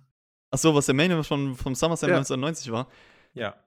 Ich wollte eigentlich, dass der Björn mir jetzt hier wirklich äh, den Job abnimmt und ich dachte, ich kann sein absolutes Wrestling-Wissen zum Vorschein bringen. Leider bin ich raus bei 1990. Ja, dann kannst du jetzt kurz googeln, während ich das Ganze überbrücke und dich noch ein bisschen overbringe. Äh, gönn, gönn dir, Ton. Also, der tatsächlich, also dann Chris mit solchen, ich, ich, bewundere einmal, wie du dich daran erinnerst, dann mit, den, mit dem auf, äh, aufmerksamen Zuhören hier bei den Kommentatoren. Ähm, ich, bin, ich bin fasziniert und deswegen finde ich es aber ganz gut, dass du im Moment hier äh, ab und zu bei den Podcasts vorbeischaust. Man könnte meinen, das könnte auch auf eine regelmäßige Basis übergehen. Ich habe zumindest ich hab's, Tobi, du brauchst, du brauchst, es nicht weitermachen, aber es ist wunderschön. Ich könnte dich jetzt noch in der Ewigkeit reden. Ich habe ich hab, ich hab trotzdem zuletzt in den Kommentaren gelesen, dass die Leute da nicht abgeneigt wären. Vielleicht laden wir dich mal in unser Spotfight-Büro ein. Ja, können wir mal ein Gespräch führen. Und was war jetzt der Main Event? Steel Cage Match, WWF World Heavyweight Championship, The Ultimate Warrior gegen Björn, weißt du es jetzt? Äh, nein. Rick Root. Zehn Ah. Minuten. Schön war's. Das Match hier, wir kommen jetzt mal wieder zur Show. SmackDown, SmackDown Women's Championship. Ja, es war generell für mich auch relativ irrelevant so und dadurch auch viel zu lang, weil man sich halt nicht interessiert hat im Vorfeld. Und mir hat da auch von den. wir noch. Wie bitte? Ach, darüber reden wir Darüber noch. reden wir noch. Ich wollte noch mal kurz den Bogen spannen und sagen, mir hat auch da in diesem Match die Leidenschaft und das Feuer gefehlt, was zum Beispiel im ersten Frauenmatch halt mehr gegeben war, um das jetzt spannender zu machen. Aber haken wir das Ding ab und ich glaube, spannend ist ein gutes Sprichwort, weil ich bin selten so gespannt gewesen, wie ihr über dieses nächste Match denkt und wie auch der Live-Chat über das nächste Match denkt, weil ich glaube, das ist, das ist eine Sache, die wird die Wrestling-Welt spalten. Zwei Möglichkeiten. Zwei es gibt Möglichkeiten, Nur entweder- zwei Möglichkeiten. Wir reden vom Firefly Funhouse Match. John Cena gegen The Fiend Bray Wyatt und alter Schwede. Bevor wir darüber sprechen, Leute. Man kann ja den Vergleich mit dem Boneyard Match von gestern ziehen, weil es halt auch filmmäßig Nee, kann man umgesetzt- nicht. Nee. Das kann man nicht, aber das hier war besser, fand ich tatsächlich. Ja, also was, was heißt den Vergleich ziehen, aber im Sinne von, dass das war auch kein Wrestling-Match, sondern halt filmmäßig umgesetzt. So meine ich das jetzt. Ja, also Und das hier war.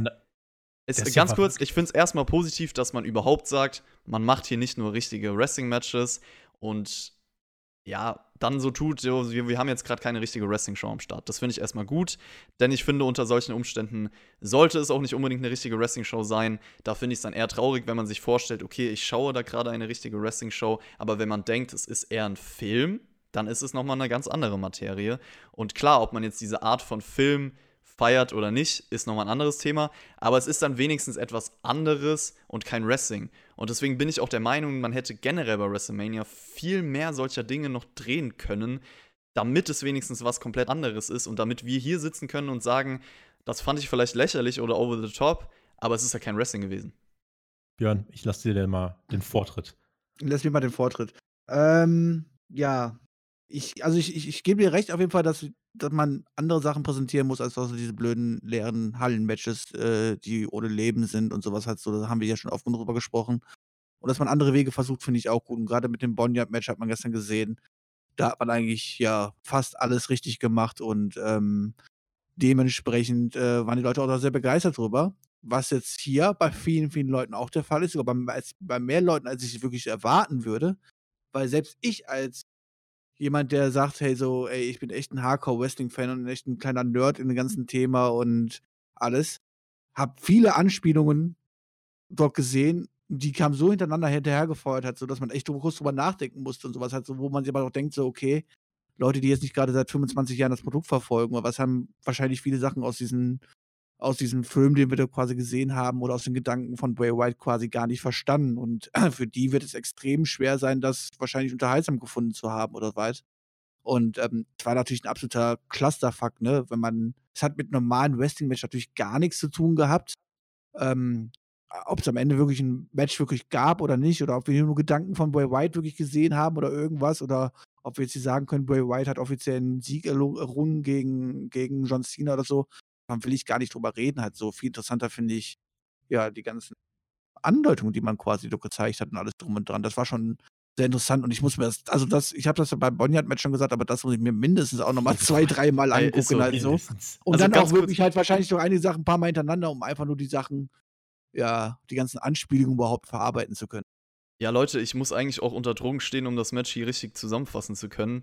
Ich versuch's aber mal ganz kurz vielleicht so die Oh, wichtigsten du versuchst Punkte. das wirklich? Ich versuche wirklich nur kurz zu sagen für die Leute, die es vielleicht gar nicht gesehen haben.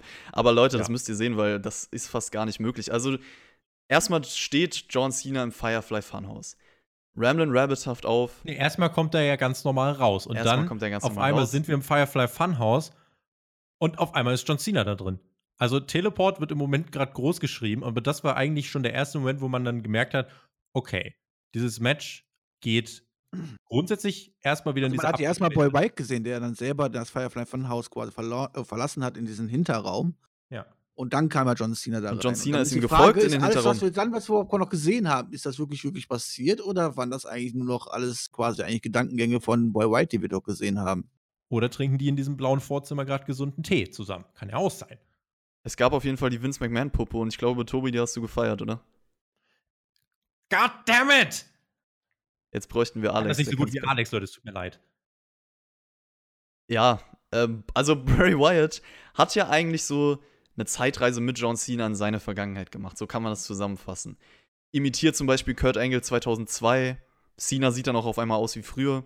Es gibt Videoeinspieler, die eher so 90s-Style gemacht waren. WWF-Zeit, WCW-Zeit, Eric Bischoff war irgendwie vertreten.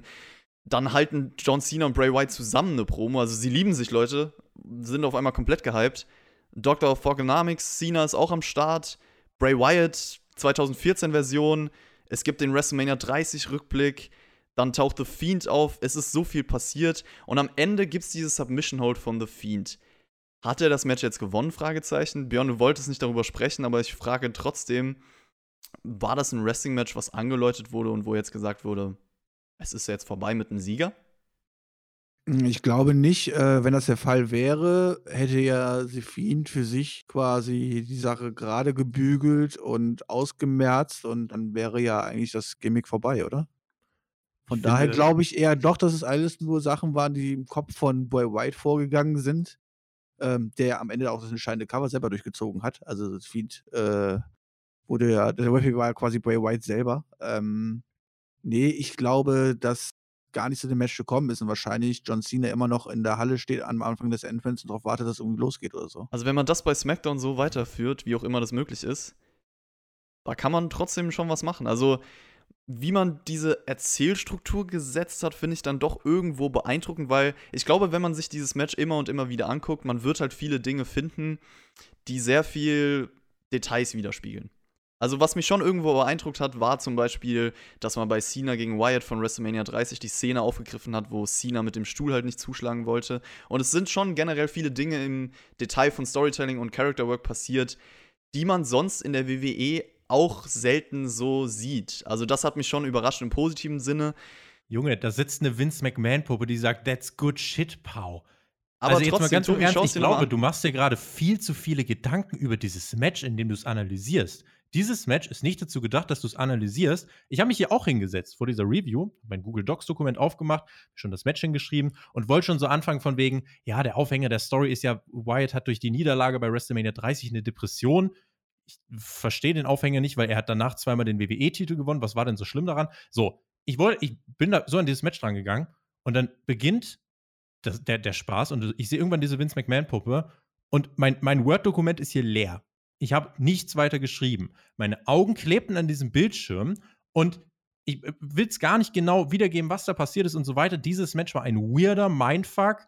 Und auch wenn ich äh, Straight Edge lebe und so weiter, ich habe mich echt gefühlt wie auf Drogen. Aber, Aber alle waren am Bildschirm gefesselt. Ich möchte mal Genau. kurz was ganz, was, was ganz Lustiges festhalten, halt so. Ähm, ich habe diese, diesmal heute extra bewusst selber nicht getwittert, weil es mir gestern echt zu viel wurde und ich mich teilweise auch zu sehr von der Show ab- abgelenkt war und alles drum und dran.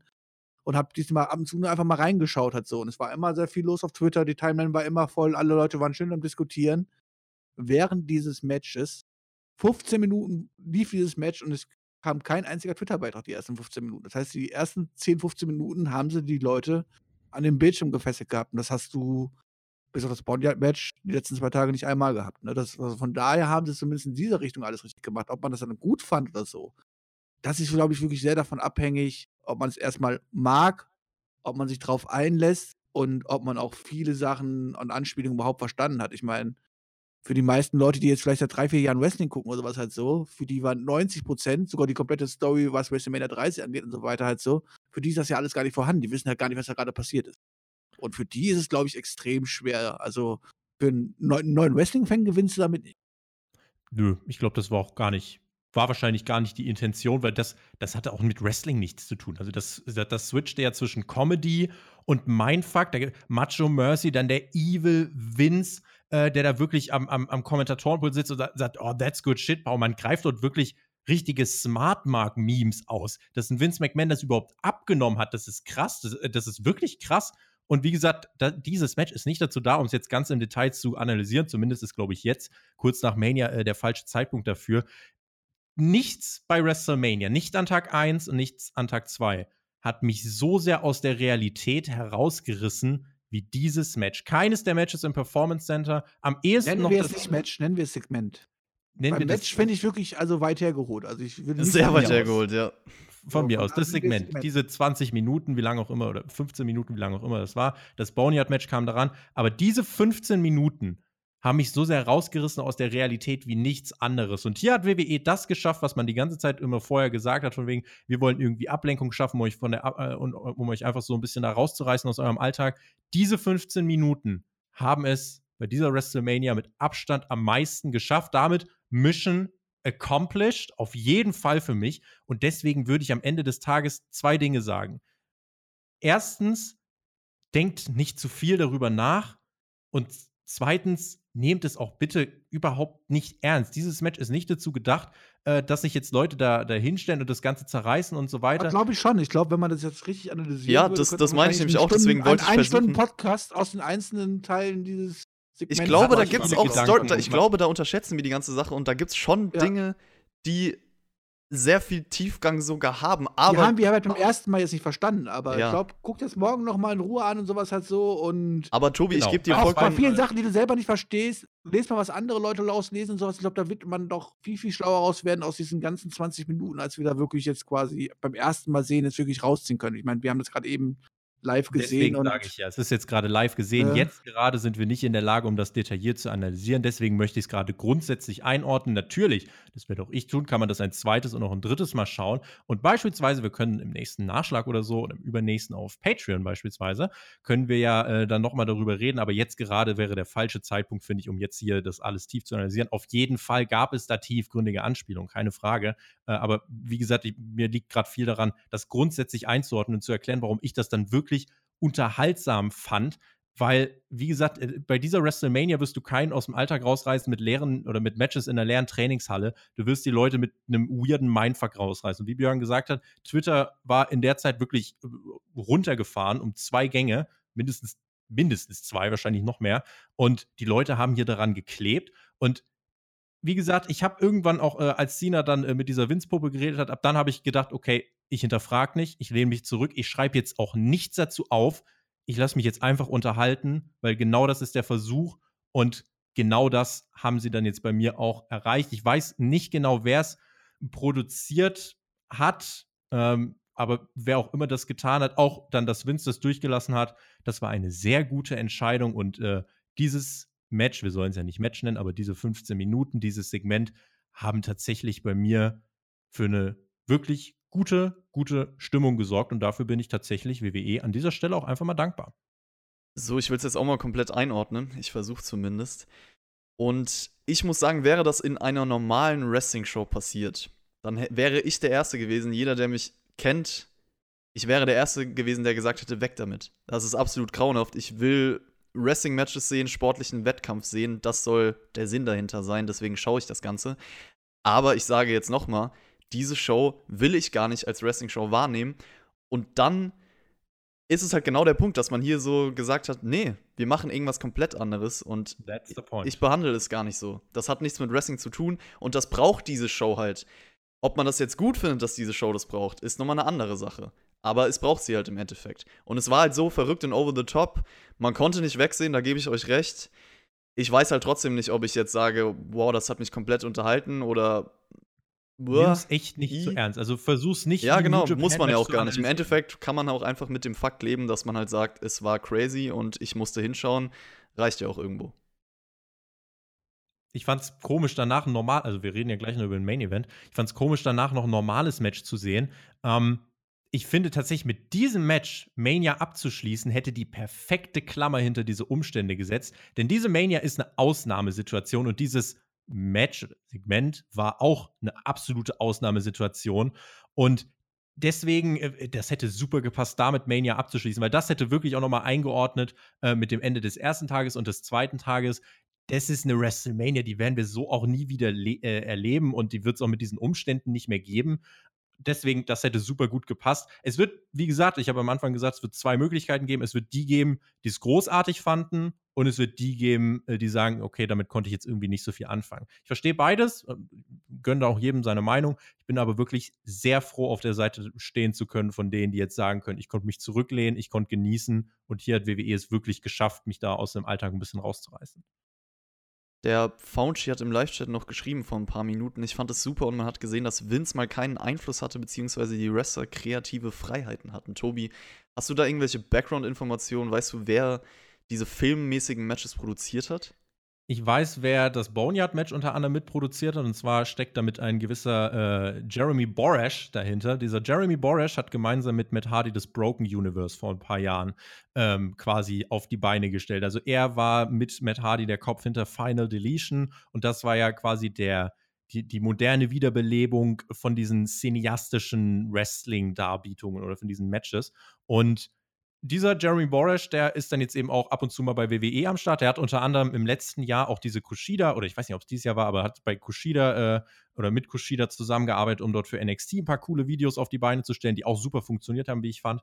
Und er hat auch das Boneyard-Match mitproduziert und er ist einfach, finde ich, wirklich ähm, jemand, der diese Kreativität, der das wirklich, der, der hat ein Ziel und er erreicht das dann aber auch wirklich immer. Und äh, auch in der Umsetzung, er weiß, wie er es machen muss, damit eigentlich schon relativ klar die Message ankommt, äh, in welche Richtung das gehen soll. Also es wird sich jetzt keiner hinstellen, das Boneyard-Match und äh, dieses Wyatt-Match irgendwie mit einem Match von Okada und Kenny Omega sternemäßig vergleichen. Da wird auch keiner drauf kommen. Hoffentlich so, auch nicht.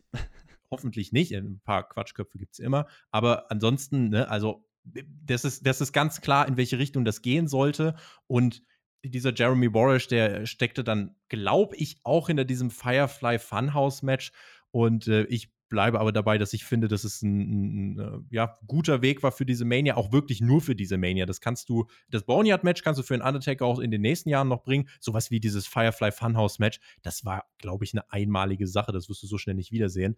Und ähm, aber für das, was es hier war, fand ich das wirklich, ähm, ja, war das wirklich unterhaltsam. Und es ist krass, wie diese feine Deletions von Matt Hardy noch vor ein paar Jahren wirklich, also es gab die, die es gefeiert haben, es gab die, die es wirklich verpönt haben.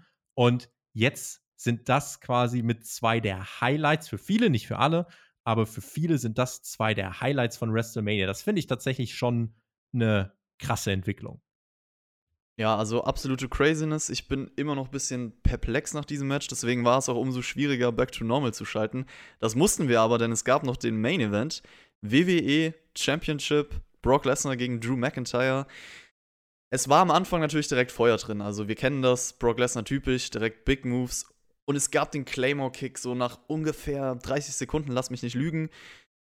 Das ist eine Sache, die mich so gestört hat direkt, weil der Move im Aufbau übermenschlich aufgebaut wurde und dann im Match, ohne dass man darauf hingearbeitet hat, direkt am Anfang gebracht wurde und es sorgt halt für null Drama. Der Kneefall hat einfach nicht funktioniert. Klar, du kannst jetzt sagen, weil keine Crowd anwesend war.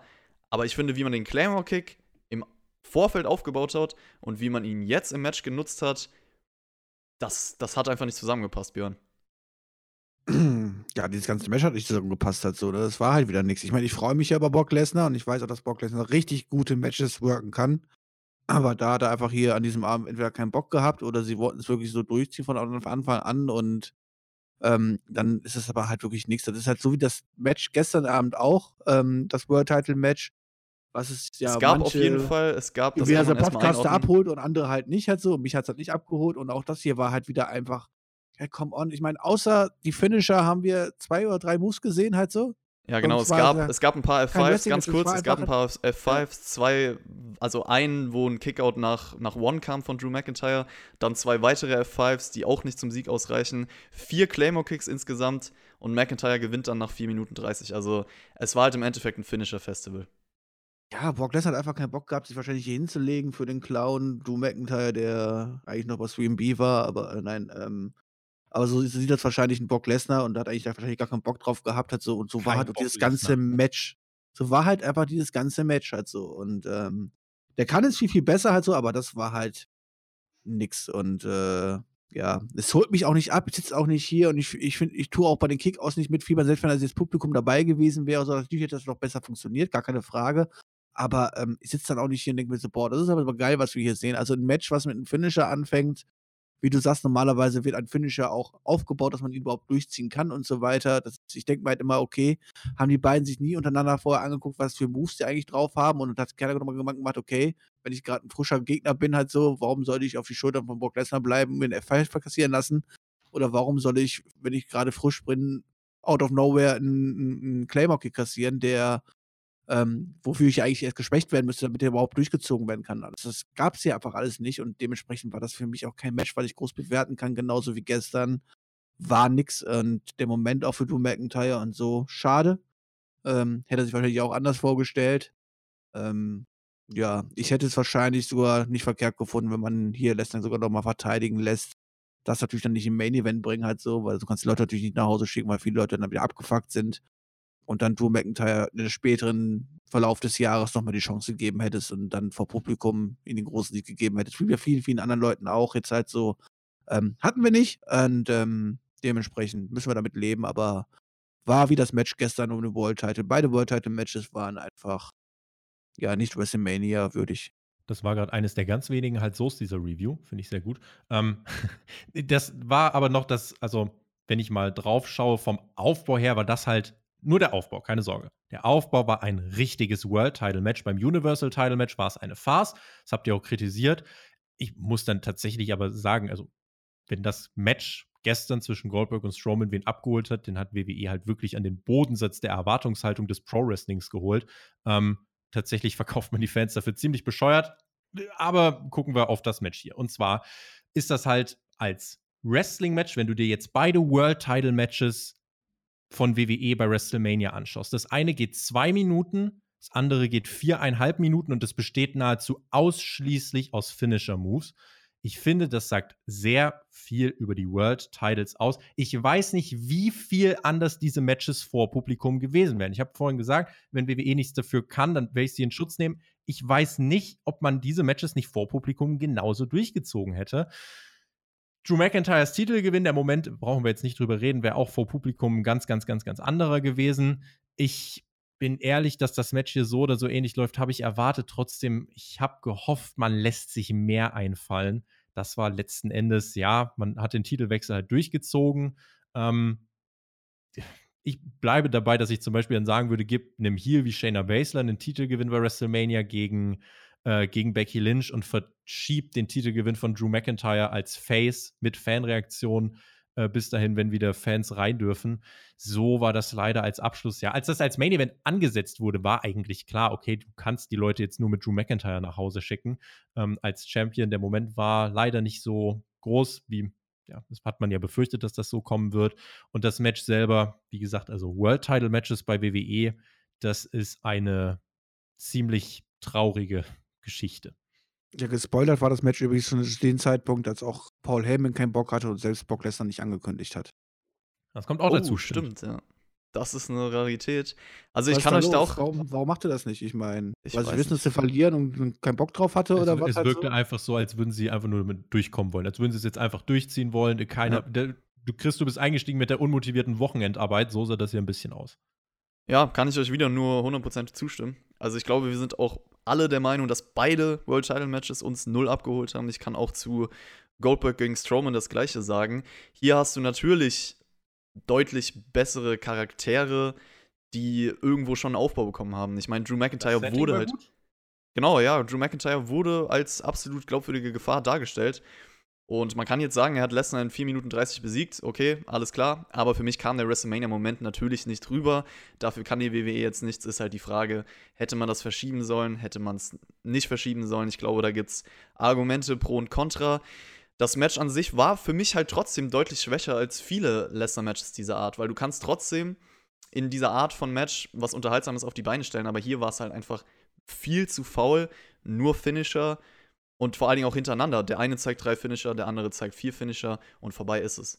So, da, da kommt halt nichts auf, da kommt keine Energie auf, da kommt kein Storytelling auf, da fehlt es an Drama, da fehlt alles sozusagen. Und deswegen, für mich als WrestleMania Main Event halt einfach irgendwie zu unkreativ, definitiv. Das gleiche kann man über das andere World Title Match sagen. Und so war der Abschluss der Show, Leute. Ich würde sagen, die beiden World Champions hatten keinen Bock, während der Pandemie ein Match zu bestreiten basically. Und das hat sich halt wirklich gezeigt. Als Profis sollte man ihnen das nicht anmerken können. Sie sollten es trotzdem bestmöglich durchziehen können. Gerade auch, wenn du dir anschaust, wie gut Lesnar für McIntyre ges gesellt hat in den letzten Wochen, da war das ja halt wirklich, ja, wie gesagt, er wollte es einfach nur irgendwie durchbringen und wollte wieder nach Hause. Ähm, deswegen, das hat halt wirklich, ja, das hat keinem so wirklich weitergeholfen. Und hier ähm, ist, hätte mehr gebracht, wenn du McIntyre diesen Titel vor Publikum quasi als Start in diese neue Phase oder in diese euph euphorische Phase, wenn endlich wieder äh, Stimmung und Atmosphäre wieder auf das äh, alte Level zurückgehoben werden. Ähm, wenn du da diesen Moment gebracht hättest, hättest du auch direkt frischen Wind gehabt im Produkt. So, ja, ist Drew McIntyre jetzt Champion in einer Zeit, in der es nicht so wirklich viel wert ist, Champion zu sein tatsächlich, weil auch die Matches, die er bestreiten wird, auch wenn er bei Money in the Bank, wann auch immer das stattfindet, ein Titelmatch haben wird, das sind einfach Voraussetzungen, unter denen kannst du nur ganz schwer einen Topstar kreieren und deswegen hätte Drew McIntyre hier das Publikum sehr, sehr nützlich sein können und ähm, naja, man wollte es halt durchbringen. Die Leute fangen hier schon an mit ihren Ratings für die Show. 6 von 10, 4 von 10, 5 von 10, 4 von 10, 3 von 10. Kommen wir doch mal zum Fazit. Wir waren ja, ich würde mal sagen, den Großteil derselben Meinung. Also es gibt nur ganz, ganz wenige Punkte, wo wir uns widersprochen haben. Das finde ich sehr, sehr interessant. Ich bin mal aufs Fazit gespannt. Björn, so, wie hatten dir Tag 2 insgesamt gefallen? Beziehungsweise, wenn du es auch vergleichen müsstest mit Tag 1, was war die bessere Show? Ja, ich habe eigentlich mehr auf Tag 2 gehofft gehabt, äh, nach dem ersten Tag, muss aber sagen, dass mich irgendwie, ja, am Ende Tag 1 dann doch irgendwie mehr abgeholt hat und nicht diese ganz krassen Längen hatte. Also, ähm, dachte, d d d die erste Stunde vom zweiten Tag, die war wirklich noch ordentlich. Und danach hat sich das halt gezogen wie Kaugummi, aber vom Allerfeinsten. Und es hörte einfach nicht auf und jedes Match gefühlt dauerte gefühlt länger als das andere davor und, ähm ja, es war halt nix, ähm, bis wir dann zum Cena-Segment kamen. Also, ich muss sagen, ich würde heute wahrscheinlich so wie gestern irgendwie auch irgendwie, weiß nicht, 4,5 von 10 geben, einfach weil mir Emotionen so wichtig sind und die waren einfach komplett weg. Wrestling-mäßig war es nicht schlecht gewesen und war sogar ein, 2 Überraschungen für mich dabei. Das war ordentlich halt so, aber ohne Publikum und so hilft das einfach alles nicht. Zwei Tage WrestleMania ist mir persönlich auch zu viel, das muss ich auch mal ganz klar so sagen. Ich hoffe, dass wir nächstes Jahr wieder eine eintag äh, eintägige WrestleMania haben.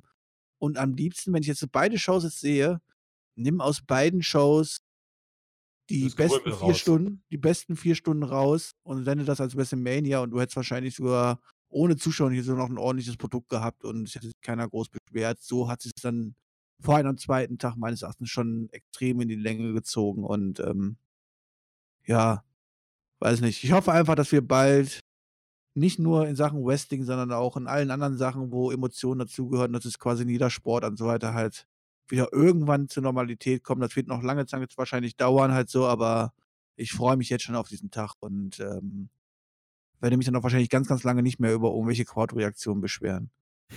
Das ist, äh, eine der ganz großen Erkenntnisse, glaube ich, dieser Mania.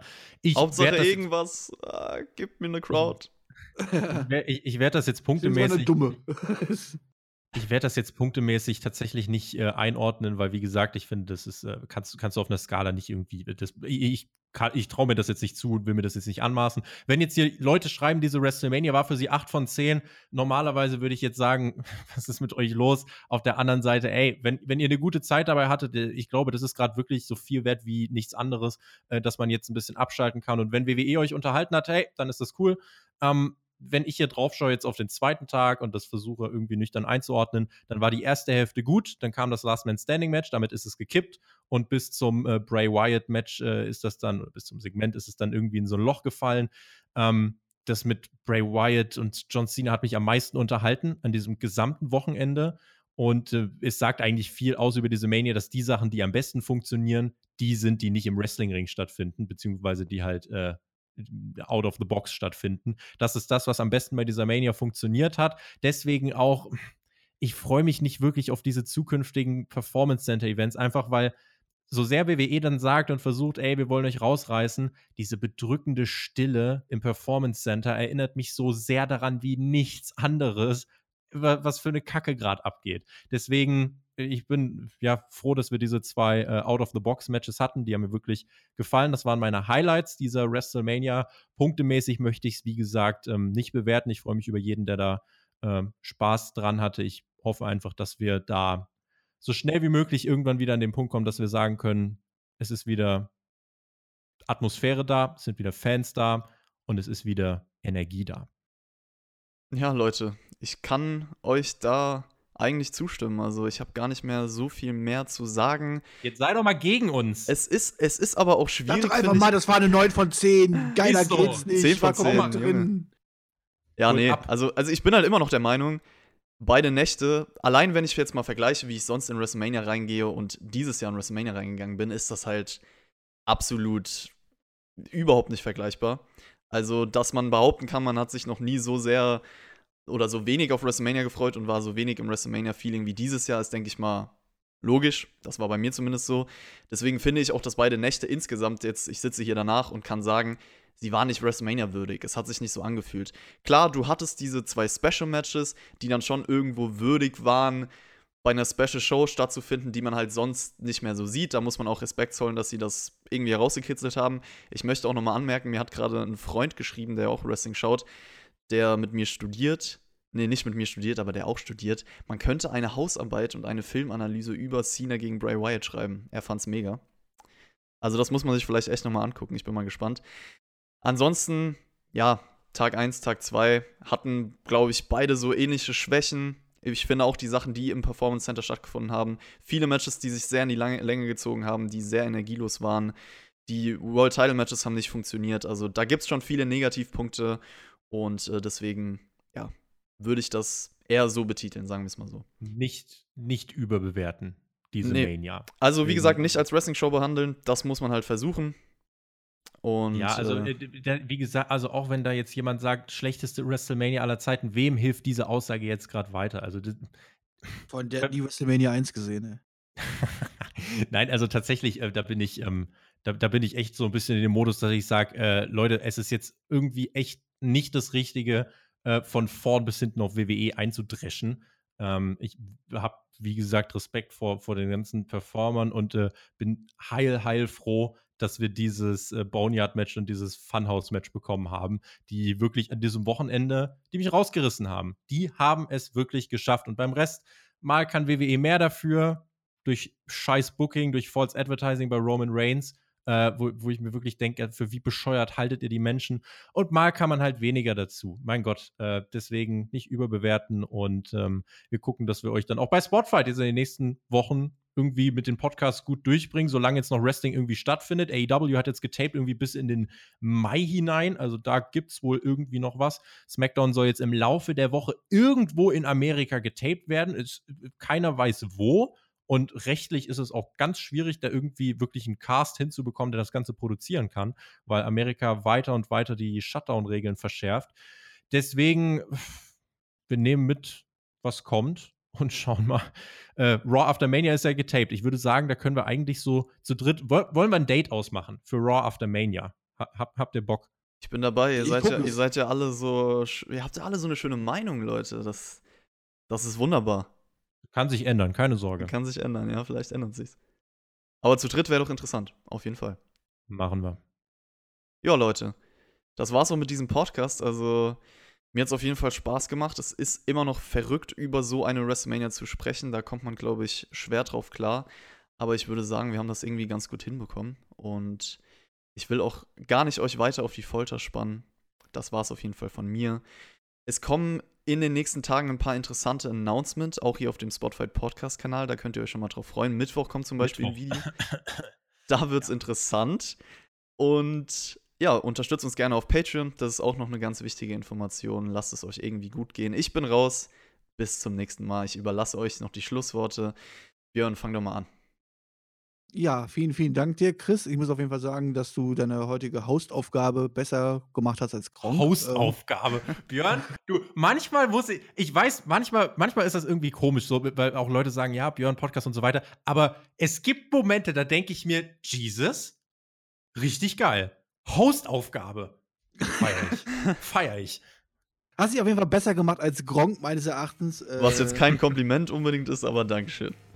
Jetzt Aber hat Chris natürlich ja. seine Performance wieder runtergezogen, weil er hat uns die Schlussworte übergeben und labert jetzt einfach rein.